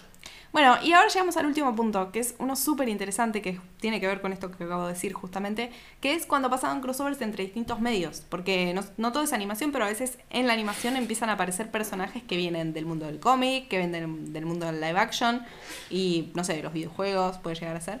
Eh, Y por ejemplo... a retroceder Sí, en la máquina del tiempo a los brrr. 30 y volvemos al Eh, mismo personaje, Betty Boop. Sí, sí, incluso como hablamos de Popeye, que él venía del mundo del cómic, que se cruzó ahí con Betty Boop cuando salió su serie. eh, tenemos en el 36 a Betty Boop y Little Jimmy, que era un personaje también del- de las historietas, eh, que acá lo pueden ver. Ella siempre la hacía en el cuerpo rotoscopiado, o semi-rotoscopiado, como que se nota que las proporciones son muy reales, ¿viste? Sí, está como fuera de, de estilo. Sí, sí, sí, está completamente igual. No, es rarísimo este capítulo porque, bueno, mucho, mucho en realidad los los mejores no, pero la gran mayoría de, la- de los cortos, de, o, o la mayoría de los cortos, o varios de los cortos, básicamente son una serie de eventos que se suceden hasta que se termina el rollo. Sí, sí. Tenemos y que bueno, y lo resuelven. minutos. Tenemos que llenar 7 minutos. Ah, resolvámoslo más o menos en el minuto 6. Porque haciendo ahí Betty Bob es una en cinta de ejercicio. Sí, una cosa de ejercicio se traba, la cinta de ejercicio y Little Jimmy la tiene que ayudar. Entonces sale a caminar, va por la calle hasta y no encuentra ninguna solución, se distrae, la verdad que es el peor. Little Jimmy no está ayudando nada hasta que bueno, en un momento encuentra unos resortes y cuando vuelve sin darse cuenta eh, desenchufa la máquina, Ah, que lo podría haber hecho en un principio. Era todo lo que era, había que hacer. Oh. Y Bueno, este es un nada. buen ejemplo de que, de que los crossovers entre medios eh, vienen existiendo desde hace un millón de años, porque el 36 fue hace un millón de años. Eh, pero si nos venimos para la actualidad, vemos que hay un montón de casos, digamos, en los que empiezan a aparecer distintos eh, encuentros entre personajes. Bueno, por ejemplo, eh, Wreck-It Ralph, eh, donde se mezcla el mundo de los videojuegos con el mundo de la animación, y tenemos crossovers de personajes de... Ahí tenemos, bueno, Pac-Man, tenemos a Sonic, tenemos a Mario. El tenemos malo de Street Fighter. Sí, sí, sí. Sí, Este Sandy. también es de Street Sí. Fighter. Está bueno porque la Ay, animación y el sí. videojuego están súper cerca siempre, pero, Sí. pero no es lo mismo, ¿viste? Ver a Ah, tu personaje. Bowser. Sí. Sí. Eh, sí, no sé si técnicamente es un crossover. Si es Sí, un sí, crossover. Bueno. porque en realidad los en realidad la historia es la de la de Ralph y, Sí. y los otros no tienen una Sí. incidencia muy directa. Sí. Pero a la vez está tan referenciado Wreck-It Ralph con Donkey Kong o el, este otro con Halo eh, o el Sugar Rush es una mezcla entre un juego, entre Candy Crush y los juegos de autos Sí, sí. que puede considerarse un crossover entre juegos. Es casi un crossover entre. O sea, con el mundo de los videojuegos de, de ciertas épocas. Claro. ¿no? Como y, es, y interesante porque los juegos que son protagonistas no son una referencia directa a un juego. Los que son diferencia, los que son referencia directa son los que no eh, aparecen. Sí. Y, y después, eh, nada, la secuela de Wreck-It Ralph, la verdad que Ahí tienen el crossover ese de las princesas. sí, tiene ¿no? crossover de las princesas. Ah, sí. Pero hacen como, hacen como esta cosa medio. mm, Claro. Que sale la de Brave Sí, sí, sí, sí. con su acento. Sí, sí, en realidad está bu- es- ese es su mejor momento, pero la película es como, para mí se engolosinaron con estos crossover y quisieron hacer una cosa más, más de la cultura pop actual Sí. y YouTube y no sé qué, y se perdió un poco la, la gracia que tenía Wreck-It Ralph, que es hablar del mundo de los videojuegos. El momento de las Sí. princesas, Mm. sí, eh, es- es- está bueno porque hacen una reflexión sobre el rol de las princesas eh, y cómo, cómo, cómo cambió. Sí. pero eh, acá, acá, acá Sí, Tomás comentaba eso, pero mm, sí, la verdad. eh, nada, para mí se queda súper flaca la peli. No, sé Sí, ustedes. realmente era más como el internet, ¿no? O sea, como todas la- las referencias a la cultura pop del internet. De Sí, que Google- aunque Voy a decir algo, voy a decir me- algo muy polémico. El conflicto de el conflicto de Ralph me gusta en Ah, esa peli. sí. O sea, yo no la odié, fue, sé, que estoy como en la minoría, pero a mí la de Break the Internet la disfruté más en ese, en ese sentido de que exploran más la relación de amistad de ellos dos. Sí. Mm. Sí, yo voy a decir una cosa muy polémica. Eh, y me hago cargo. Oh. Dios. En realidad, cuánto, cuán buenas están las películas también tiene mucho que ver con la expectativa que tenga uno de la película. Cuando me dijeron Ah, la secuela de Wreck-It Ah, Ralph, sí. dije, esto tiene que ser espectacular. Y fue entre una cagada y algo zafable. A diferencia de la otra película que voy a nombrar, que esperaba que fuera una cagada absoluta y solo fue una película mediocre, que es eh, Emoji the Movie. Eso es lo polémico, ¿no? Eso es lo polémico. Que estoy defendiendo acá en vivo ante 23 personas, 25 personas, eh, Emoji the Movie. Es una película que no podés esperar nada, que no tiene mucho para dar y da todo lo que puede. Nada, es eso. ¿Qué sé yo? Es, Wow, Fran, ya te- dinos cuánto te pagaba emoji de movie. Ya sé cuánto te pago. ¿Cuánto te pagaron, Fran? no, nada, luego. No haces publi, publi No, podcast. nada, me, me estoy jugando, viejo, por, mi, por mis creencias. Bueno, en relación con este encuentro de los medios, también eh, no podemos dejar de hablar de, Leo- de las pelis de Lego, que son el encuentro entre el mundo de, el medio de los juguetes, eh, un poco lo que pasa con Toy Story, ¿no? Eh, el medio de los juguetes, el medio de la animación y del live action y de, Sí. ¿no? Del cómic también, Sí, sí, sí. porque tenemos Acá- a Batman que Acá también... Paddington me está criticando por la. Bueno, hay gente que banca la segunda de Ralph, me están diciendo que hijo de pu, eh, por la de Emoji de Movie. No vas y a quedar, vas a quedar manchado por haber dicho Vas a eso. manchado. Esto no está, esto no está bien, esto no está bien. Eh, la. a ah, mira, acá, acá de Tomás, que acá Sí, Tomás los los dice animados que. no comparte la opinión de Esto- Fran de muy- hay, que poner un, hay que poner un disclaimer al principio del capítulo. Disclaimer, las opiniones de Fran sobre. The Emoji Movie son a título Bien. personal. La, dice, eh, Tomás dice, a mis hijas les encanta y es súper educativo ese momento. Está bueno. Sí. eh, Efectivamente, nosotros somos, Somos gente, somos adulta que no tiene hijos y Sí, sí, sí. así que está bueno como también rever para quién están pensadas las películas y ver cómo afecta a ese público. Eh, está re bueno. Acá volvemos a recomendar, hablando de relación entre padres, hijos y películas de animación, un libro muy lindo em, que se llama Ideologías Animadas Ah, sí. de, Sí, sí, sí, de Juan Esclar, que, que como que trata de, como que le escribe a su hijo a través de películas y define cuál es la ideología que están atrás de las películas. La verdad que está re bueno. Suena muy lindo. Sí, está bueno, está bueno. Y Tiene varias columnas en un programa de radio que están en Spotify, que se llama el programa Basta Todo, y él se llama Juan Esclar, así que si buscan eso en Spotify lo encuentran. Y habla sobre Mulan, sobre Monster Inc., sobre... Y habla de distintas cuestiones filosóficas e ideológicas que, que atravesaron, digamos, la escritura o los mensajes que están atrás de las, de las películas. Eh, Súper interesante. Sí, incluso algunas cosas con las que uno no, no, no comparte eh, previamente, a priori no compartís una opinión de, che, si bien me encanta la película, pero digo, el Rey León tiene un mensaje piola y yo te digo, y no, la verdad que no. Pero Juan le da una vuelta que está interesante para hacer una relectura. Claro. Eh, acá dice, la secuela de Ralph es bastante cringe porque muestran cosas que tre- en tres años van a estar desactualizadas. Claro. Sí, Mm. eso, Eso es en cambio, en cambio en Ralph ya la nostalgia está, entonces dentro de cinco Claro. años vas a ver Ralph En el demoledor y te va a gustar porque son cosas que ya están establecidas en la sociedad. Claro, sí, puede ser. Eh, verdad.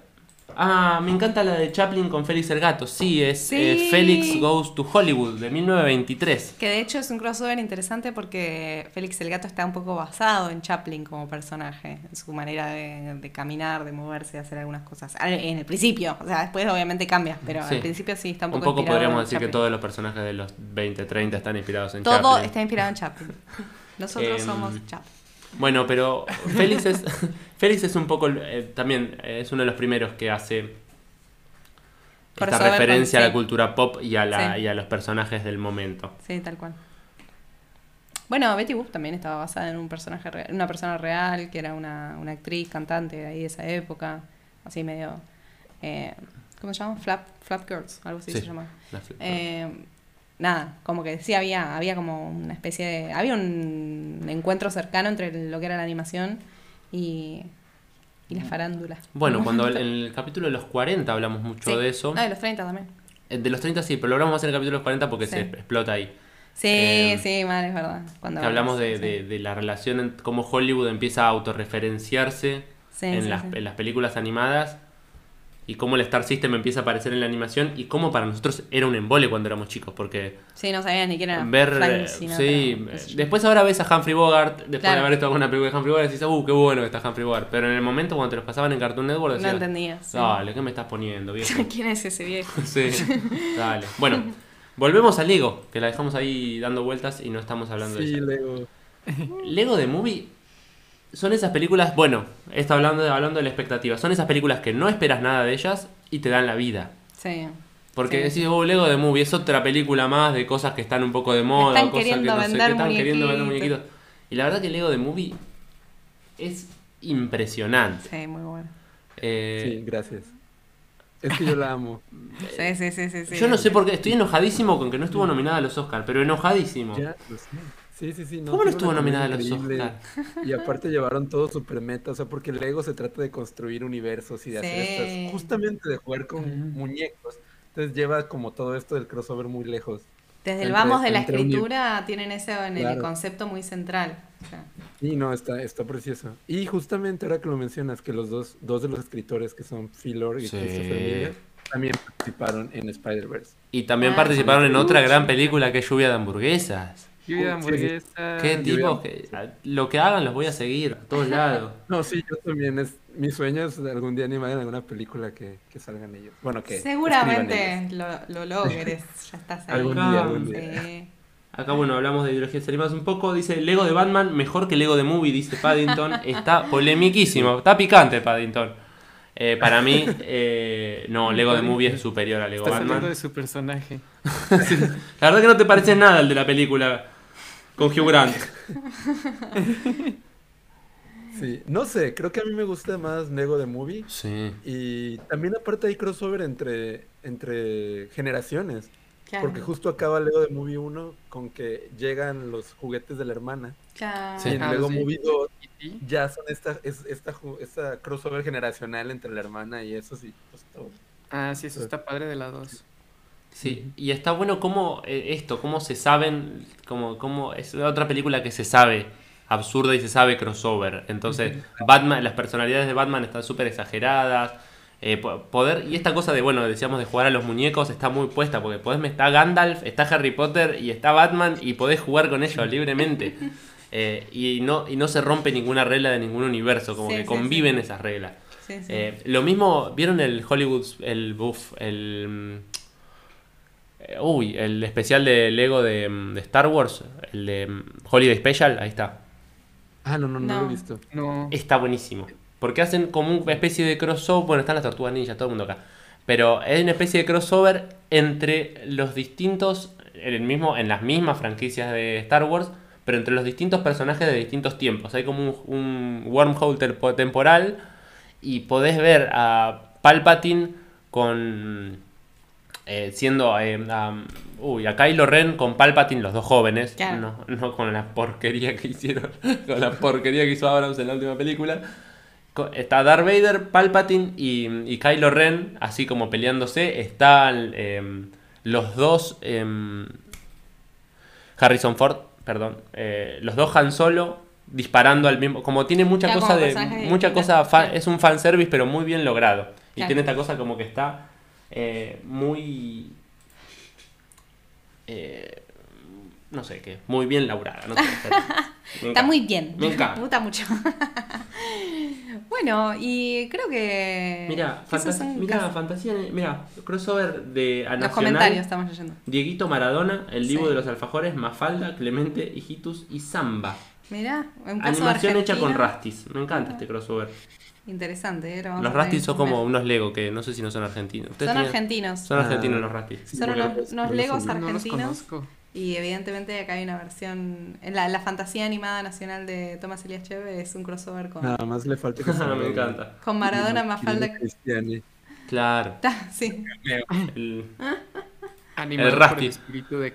Rusty la película. Crossover con anteojito con hijitos. Claro, claro, Sí, no sí, sí, existe. claro, ya entendimos. Era una fantasía. Sí. Eh, bueno, vamos pasando a la conclusión, porque esto ya, ya Ya está, ya hablamos un montón. Eh, ah, pero no, sí, había uno más, que a mí me gustó. A mí me gustó más. Había uno más. Sí, sí, sí. Sí, de hecho la podríamos haber pasado y por ahí aparecía, pasaba entera. Eh, yo quiero hablar de 24 minutos. Un gran, un gran capítulo de Los Simpsons. Si te gustaba 24, pero a mí que me gustaba. Ahí está. Ah, Los Simpsons y la tele. Hicimos un, un coso de los expedientes secretos de Springfield. Cómo Los Simpsons empezó a relacionar con su mundo. Ay. eh, Sí, con, con todo el mundo de Fox. con todo el mundo de Fox. Sí. Ese episodio es chulísimo. Está buenísimo ese capítulo. Me Vean el de. que salen escuchen- Mulder y Scully. Sí, son los mismos paz. actores. Les traigo paz.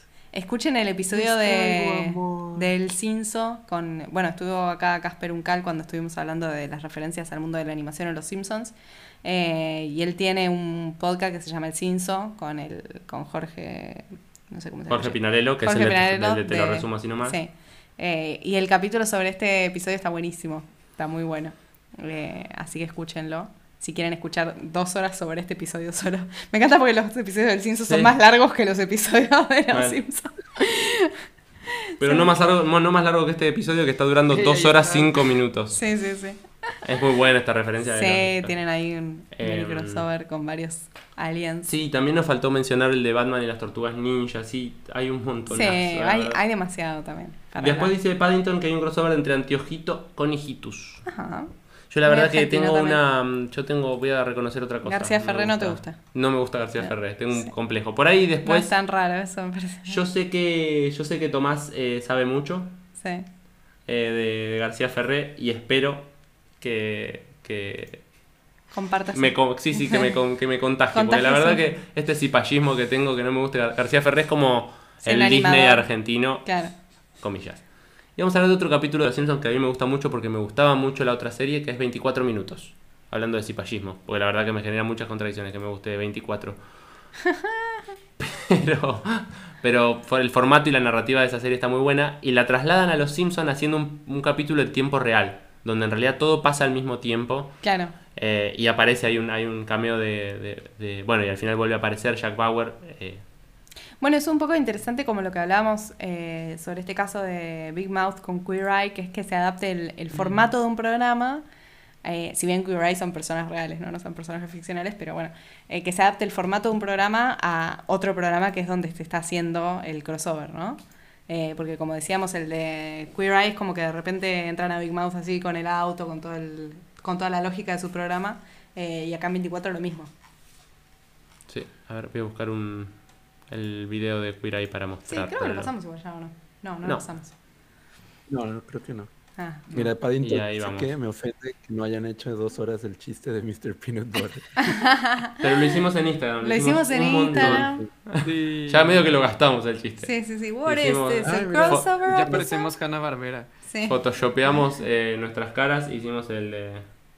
Ah, sobre el aguirucho, alto crossover, sí. Sí, no sé si alto, pero es un crossover. Un cross- Esto es un final bueno o malo. Es un final y ya. Es un crossover y ya. Es un crossover y ya. Bueno, ahí tenemos a los Queer Eye en formato, bueno, en el universo de Big Mouth.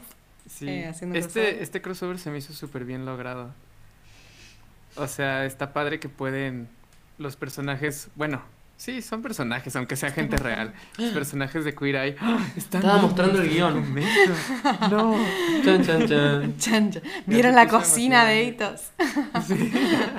Cocinitos. Pero La sí, cocinita. lo padre es que son ellos, es el formato del show de Queer Eye, son Sí. los personajes de Queer Eye, pero tienen la libertad de, de usar todo el humor crudo de Big Mouth y Claro. decir las groserías que quieran. Y también tener un toque de fantasía ahí con, con Jonathan yéndose volando con las gaviotas. y así. Está bien padre. Es de mis favoritos también, lo voy a decir. Bueno, vamos a leer los crossovers que propuso la gente. Eh. Fran, ¿tenés tu Instagram abierto Tengo ahí? el Instagram abierto. Sí. Bueno, tenemos este, este Lego de Movie versión argentina que proponía Tomás. Sí, sí, sí. Que Eh, es eh, Diego Mafalda, Clemente, Diego Maradona, el de los alfajores, Hijitus y Samba hecho con Rastis. Me parece fantástica idea. Sí, sí, sí. Muy buena idea. Eh, y ahora vamos a ver las que nos pusieron el otro día en Instagram, que Dale. están muy buenas. Mientras voy agradeciendo, le agradecemos a Vicky Kariak por hacernos la nueva identidad gráfica, que acá pueden ver los televisorcitos del diseño, el logo nuevo. Eh, bueno, a Mateo Príncipe y la Orquesta Escuela de Berizo por el, la outro, la cortina de cierre, que ya verán. Eh, a David Brum, que fue su cumpleaños hace unos días, por prestarnos una placa de sonido. Sí, nos prestó la placa de sonido con la que por hace varios capítulos sonamos bien. A Suardi, Suardi. eh, also known as Rodrigo Suárez, por hacernos de moderador y también un gran ilustrador. Y bueno, gracias a todos. Y bueno, sobre todo gracias a los Key Friends que están acá Sí, por esta colaboración de dos partes. Uh, que bueno, se termina hoy nuestra colaboración, pero el amor sigue y nuestro Sí. grupo de ñonitos animados por WhatsApp seguirá donde estaremos compartiéndonos cosas y chistes y cositas sí. graciositas. Ahora sí, vamos a las lecturas de los... Así, mira, Sí. arriba. De los crossovers del futuro. Ahí está, mira, qué bien, Lo que gracias. se viene. Sí. Lo que se ¿Qué viene. se viene? A ver qué Bien. propuso la gente. Vamos a hacer, eh, y necesitamos hacer comentarios sobre esto y que Sí, comenten sí, en, sí. en, Comenten en Twitch. en Twitch qué les parece. Eh, Gaturro y Garfield, ustedes no saben quién es Gaturro, chicos. Ay, sí. Me- Sí, Ah, lo charlamos en el episodio de coproducción. coproducción. Gaturro es famoso en muchos lugares. Nada. Para darle full círculo a esta experiencia volvemos a hablar de Gaturro. Gaturro, por Sí. favor. A Estaría bueno que básicamente Garfield lo caiga a piñas a Gaturro. Sí, sí, sí. Queremos que- ver eso. Queremos ver cómo Garfield lo boludea a Gaturro. Pero estaría padre un gato verse en el que estén todos los Sí. gatos famosos. Los Aristogatos, Don Gato y su pandilla. Eh, Félix el gato. Félix el gato. Sí, hay muchos gatos. Eh, de Silvestre, de Silvestre y Piolín. Tom. Silvestre. Tom, de Tom y Jerry. Eh. Tommy o Daily, según el capítulo de Los Sí. Simpsons, que agarre Ah. Tommy, el gato, Tommy. el que sea. Sí. Pero sabes que varían según los Eh, capítulos. malas traducciones. Eh, Futurama y Adventure Time dicen. Ajá. eh, hay Pasó como algunos ahí. cameos y algunas como hay, hay como un coqueteo, pero nunca pasó. De verdad, tipo Ajá. crossover. Yo acá quiero Sí, este. Y en un capítulo de Adventure Time sale como una referencia, creo que es su Futurama, como unas siluetas o algo así. Claro. leyendo. Claro. Sí. Sí. Pero no se dio en re- Yo de hecho busqué, Sí, no, no viste, como que. Pero no, no estaba. Eh, este yo no lo quiero ver. O sea, ya me estresa de solamente pensar eh, Midnight Gospel y Bojack Horseman. La verdad que. O sea, sí sería interesante, pero sería muy denso. Muy, muy, Psicológicamente muy, muy denso. estresante, muy denso. Ansiedad. Sí, sí, tendrías- te, te haría llorar un poco. Un poco. Bueno, Sí, ajá. Y acá otro para traumar a niñes es Toy Story y Small Soldiers. Small Eh. Soldiers, esa cosa entre live action y animación, que Sí, los sí, sí. muñecos eran Gran picantes. película, gran, Gran película. película. La volvería a ver, no sé por qué no la tengo. Bien. Em, bueno, acá recomiendan un cómic que se llama Crossover, Ajá, mira. em, que dicen que está muy bueno. Acá es muy bueno esta, recomen- esta, este, este invento hermoso que se llama el Lycaverse, que Ajá. es Coraline, Paranorman y Cubo. Me encantaría. Además, ya tienen los muñecos, dale. Ya, están muñecos. hechos los muñecos. Sáquenlos del Sí. cajón. Ya está. Lo han, Sí, ya. lo han hecho poquito como ahorita en sus redes de que feliz año nuevo y salen Sí. un poco juntitos algunos de los personajes. Pero ya. De ya hecho, hicieron, em, hicieron una parodia de un cuadro de la cena de acción de gracias con todos los personajes eh, de, de Laika. Ajá. Que es ese cuadro de cena de acción de gracias que también parodian en Modern Sí. Family. Ah, Donde está alguien sirviendo y no sé qué. Acá dicen Gaybrush, Threepwood y Jack Sparrow. Sería interesante los dos los piratas. piratas más rancios Ay, con del los de mundo. Piratas de Arman estaría bueno. Con los piratas de Arman, qué Eh, buena película. O sea, no nos vamos a cansar de. De recomendar si alguien no vio Piratas de Arman, mire Piratas, Mire de, Arman, Piratas de Arman. porque es espectacular. Ay, sí, está Acá en Twitch, eh, Paddington dice un crossover de las pelis de Cartoon Saloon. Guiño, guiño. Muy lindo. Ujú. Ay, bueno, ahora vamos- tenemos anuncios con respecto Sí. a Cartoon Saloon hermoso. Rick Sánchez y el Doc Brown, ¿Qué? básicamente, Los científicos locos. eh, la- las inspiraciones. Podríamos meter a Dexter ahí también y a Jimmy A Neutron. Dexter, Jimmy Neutron. A ver quién es, a ver quién es más inteligente. Ponio y la sirenita. Mundo acuático. Mundo acuático. Yo voy a confesar otra cosa. eh, no me gusta Ponio. Listo, lo dije, lo dije. No fuera, no fuera Emoji Movie. Ojalá fuera tan buena como Emoji de Movie. este Esa es una película buena. Emoji de Movie. ¿Por qué no la nominaron al Oscar, a, a la- a los Annie Awards y a todo, a los Globos de Oro? ¿Por qué no ganaron así? Bien. Eh, Kimba y Simba. Me gustaría, me gustaría un juicio entre Kimba y Simba a ver Sí, quién, sí. a ver si es realmente. Ese, es más para un Celebrity Deathmatch. eh, Gaturro y Garfield, Kimba y Simba, que se agarren en un cuadrilátero. A ver quién roba a quién. También dice Eddie Eddie entra en el mundo de regular show. Ajá, podría ser, sí. Súper interesante. Sí. sí. Dinosaurio conocen al mundo de Tom y Jerry. Muy bizarro, chicos. Muy bizarro. Ok. Eh, Rick and Morty ¿Quién disparó esa idea? No, sé quién disparó esa idea. eh, No, no quién, pero qué, de dónde. ¿qué- ah, ¿cómo se le Ah. ocurrió? No sé, es Se despertó y dijo, Bueno, Un hay un crossover. Hay un crossover que no nombramos, que es buenísimo, que se llama Bambi conoce a Godzilla. que va un poco de esto. Es experimental de los, de los 60. precioso. Es espectacular, muy cortito, mírenlo porque es muy cortito. Sí. Eh, Rick and Morty en South Park estaría muy bien. Acá para la de Pero, Ponio o y la sirenita suman a sirenita soviética. Ah, Mira. la sirenita soviética. Hay una columna de Tomás que habla sobre dibujitos soviéticos que es muy buena. Es muy buena. Hay un mundo paralelo. Había Sí. un mundo paralelo, básicamente, hasta los 90 y ah, tenían sus propios dibujitos. Y acá creo que este es el, el que se gana el, el- el premio al crossover más raro. La máscara, los autos locos, hasta ahí podemos estar bien, y sumaron a Heidi. Me encanta pensar que ¿Qué sería una carrera? O sea, Heidi tendría su autito. Tendría- me encantaría. O, estaría en la silla de ruedas de la abuela. ¿Qué pasaría? Ay, la no. máscara, bien. el auto de la máscara me gustaría. Muy bizarro, muy bizarro. Pero bueno, gracias, gracias por estos. eh, nos hicieron divertir mucho a los, los crossovers inventados. Sí. Les agradecemos. Bueno, para cerrar hacemos algunas recomendaciones. Eh, como ya dijimos, el capítulo de crossover sobre crossovers de los nerds heredarán la Tierra. Eh, después vayan a ver nuestra colaboración anterior con Keyfriends, que es la de coproducciones. La coproducción sobre coproducciones, así como este es el crossover de los, eh, de los crossovers.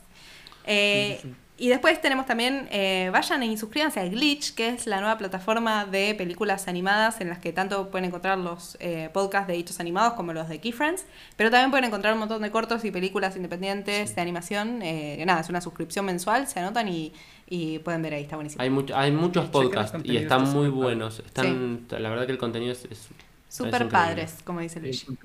Quiero, quiero aplicar eso, quiero robarme un poco del vocabulario de Sí. los chicos. Que las cosas Bien. están súper padres. Después, eh, bueno, un poco, un poco los crossovers eh, funcionan muy bien en los videojuegos. Eh, no sé, Capcom eh, versus eh, Marvel versus Capcom. Eh, como es- claro, como Uy, esos Smash. lugares en, en los que las cosas no son canon, básicamente, que es un gran problema de los crossovers. Bueno, mezclar cosas. Y hay un crossover, hay un crossover de animación en un videojuego, que es un videojuego, es un juego de cartas, como si fuera Magic, pero mucho más Pero- sencillo y mucho más fácil de jugar, en la que aparecen varios personajes, varias eh, series animadas. Es como un Sí. crossover dentro de un videojuego. Tenés Futurama, tenés Family Guy, tenés eh, American Dad y Bob's Burgers, creo. Todo eso es de de Fox. Eh, nada, es un juego que está Animation. Throwdown. Animation Throwdown, tal cual.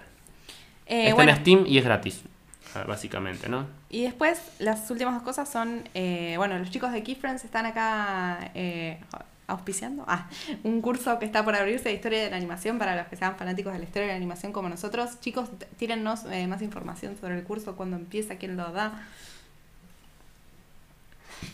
Luigi. ¿Qué? Ah, ok. Uh, pues el curso va a estar muy padre, se llama Historias de la, de la animación en Latinoamérica, lo imparte Samu Lagunas, que es Ajá. historiador eh, y apasionado por la animación. Nosotros ya tomamos un curso con él que fue sobre la historia de la animación en Norteamérica, estuvo súper padre. Eh, vamos a ver un montón de cosas de todo el continente, eh, cortos, pelis y, y pues vamos a platicar de ellas, de cómo ha ido evolucionando la industria dentro de Latinoamérica. eh, pues vamos a pasar por varios países, México, Brasil, Argentina, Chile, Perú, Colombia. Este, ¿eh? No, sí, sí, sí. Si les Ah. gusta la animación, creo que es imperdible porque vamos a tocarlo desde una, desde una perspectiva más crítica, ¿no? Entonces, como para, para ponernos más, más ñoñitos animados todavía. Y la verdad es que ahorita estamos, de hecho, el día de hoy estamos cerrando la, la participación. Estamos haciendo una dinámica para que puedan ganar un pase Ajá. eh, para tomar el curso. Eh, Entonces, pues si les interesa, pueden entrar a nuestro Instagram, que podemos pegar por ahí. Sí. Y Sí, ahí pues, Suardi en cualquier momento lo Ah, pega porque es ahí se ve parte de la info. sí, ahí se ve parte de la info. Y Sí, pues bueno, que- es también muy amigable internacionalmente porque se da los sábados eh, en un horario como temprano para que según se puedan conectar en varios países. Sí, Y, temprano pues- en México y como tarde en, En Canadá. en Argentina. y Ah. así. No, buenísimo, buenísimo. Sí, ojalá nosotros también Sí, sí, sí. estemos ahí y nada, si les interesa la historia de la animación, no pueden no anotarse. Sí, participen del sorteo que está por cerrar, así sí, que por sí, ahí sí. se Hoy- ganan. hasta hoy pueden sortear. Hoy cierra, así que si quieren participar los que estén en el chat, vayan corriendo al Twitter o al Instagram y está Sí. muy fácil, solo comentan su película animada latinoamericana favorita Oh. y taguean a alguien y retuitean. Y. Sí, una cosa, si llega a ser eh, La Sole y Larguirucho o la película de Gaturro, quedan automáticamente descalificadas. Claro. No, mentira. De Emoji Movie tampoco cuenta. No, bueno, pero no es latinoamericana. Es la mejor película de la de la, algún año, que creo que es 2008, de ese momento. Creo que en 2008 hay un montón de pelis buenísimas. 2018. Ah, 18, ok. Bueno, y finalmente les queremos recomendar un ciclo de cine que nosotros estamos para hacer acá en La Plata, eh, para les platenses. Eh, básicamente vamos a pasar todas las pelis de Cartoon Saloon, eh, desde el libro de Kells, Song of the Sea, eh, The Breadwinner. Breadwinner y la última que es Wolfwalkers en eh, Malvinas, ¿no? En Plaza Sí. Malvinas. Es gratis, eh, va a ser los miércoles a las Yes. 5 y media de la tarde, eh, a partir del segundo miércoles de marzo. Eh, nada, vayan porque todas las películas de Cartoon Saloon son hermosas. Eh, Sí. Y mm, es gratis y vamos a charlar un poquito, un ratito sobre las películas, sobre el contexto de producción. Y sobre todo, es una película que no es tan fácil de encontrar, excepto en nada, excepto Sí, por- aparte, si te gusta la experiencia del cine, tipo de estar ahí con otras personas. Sí, gusta y la aparte estrenamos la apertura de salas de cine acá en Argentina, eh, así que con Sí. protocolo todo, eh, menos, menos capacidad, poca gente, con barbijo, todas las cosas que para cuidarnos entre Sí, todos, pero vamos a ver las pelis de Cartoon Saloon y vamos a emocionarnos juntos. ¿Cuál es su peli preferida de Cartoon Saloon? Uf, está muy difícil. A mí me gusta mucho somos Breadwinner. Pues, Song of the Sea o Wolfwalkers. Ajá. Yo, yo, yo me iría por, por Song of the Sea, pero porque me gusta mucho la estética, Ah. la, eh, la mitología que tocan ahí específicamente y no sé, como también el feeling que da. Bueno, Pero es súper bonita. Yo lloro al final. Creo que manejan muy bien el tema del duelo. Está súper padre. Mm, sí, sí. Eh, lanzando el comercial, también tenemos un, un recomienda, que, Keyfriend análisis, perdón, que Luigi hace un análisis muy breve sobre la película de Song of the Sea. Qué Ay, qué bueno, sí. Ay, lo voy a ver, así ya, para cuando Sí, tenga que pasar la peli ya tengo Sí, más sí. info.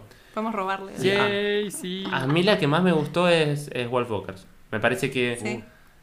tiene la, la- el alma de las películas de, de Cartoon Saloon y tiene la dinámica de una peli. Tiene la, tiene la dinámica de Moshi de Movie. tiene la dinámica de, de una película. para.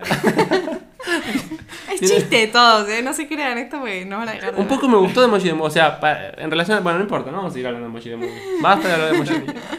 Eh, me parece que tiene la dinámica de una película. eh, Más de, hollywoodense. sí, de, de- de Pixar o de Disney, que la empezás a ver y no podés parar. Eh, me Mm. parece que es, es hermosa. Excepto el personaje del padre, que me parece que no está tan bien construido. Eh, Wolf Walker me parece la más linda. ¿A vos, Breadwinner? Eh, The Breadwinner me gusta mucho, Ah, sí. me gusta mucho. porque cubrimos. Breadwinner es- Pobre Secret of Kells quedó ahí medio. No, medio no, Secret of Kells me encanta, también me encanta Es que, que son todas buenísimas. no, son todas buenas, son todas buenas. Son Pero todas Breadwinner buenas. se destruye, es más dramática. Sí. y- pero muy- Sí. Breadwinner es la más madura. Sí, Sí. puede ser, sí. Sí. Más seria. Y la, la única dirigida por una mujer. Sí. Bueno, pero em, Wolf Walkers está codirigida por Ah. la directora Ah, sí, es de, de- Está por Tom Moore y por la directora de Coso. De Breadwinner. Sí. Nora. Pomney, creo. Sí. Bueno, gente, síganos y sigan a los chicos en Instagram, Twitter, YouTube, todos Twitch, lados. todos lados. Gracias, Eh, muchas gracias, gracias a todos. por Mucha gente, tuvimos 25 personas, Sí. no lo podemos creer.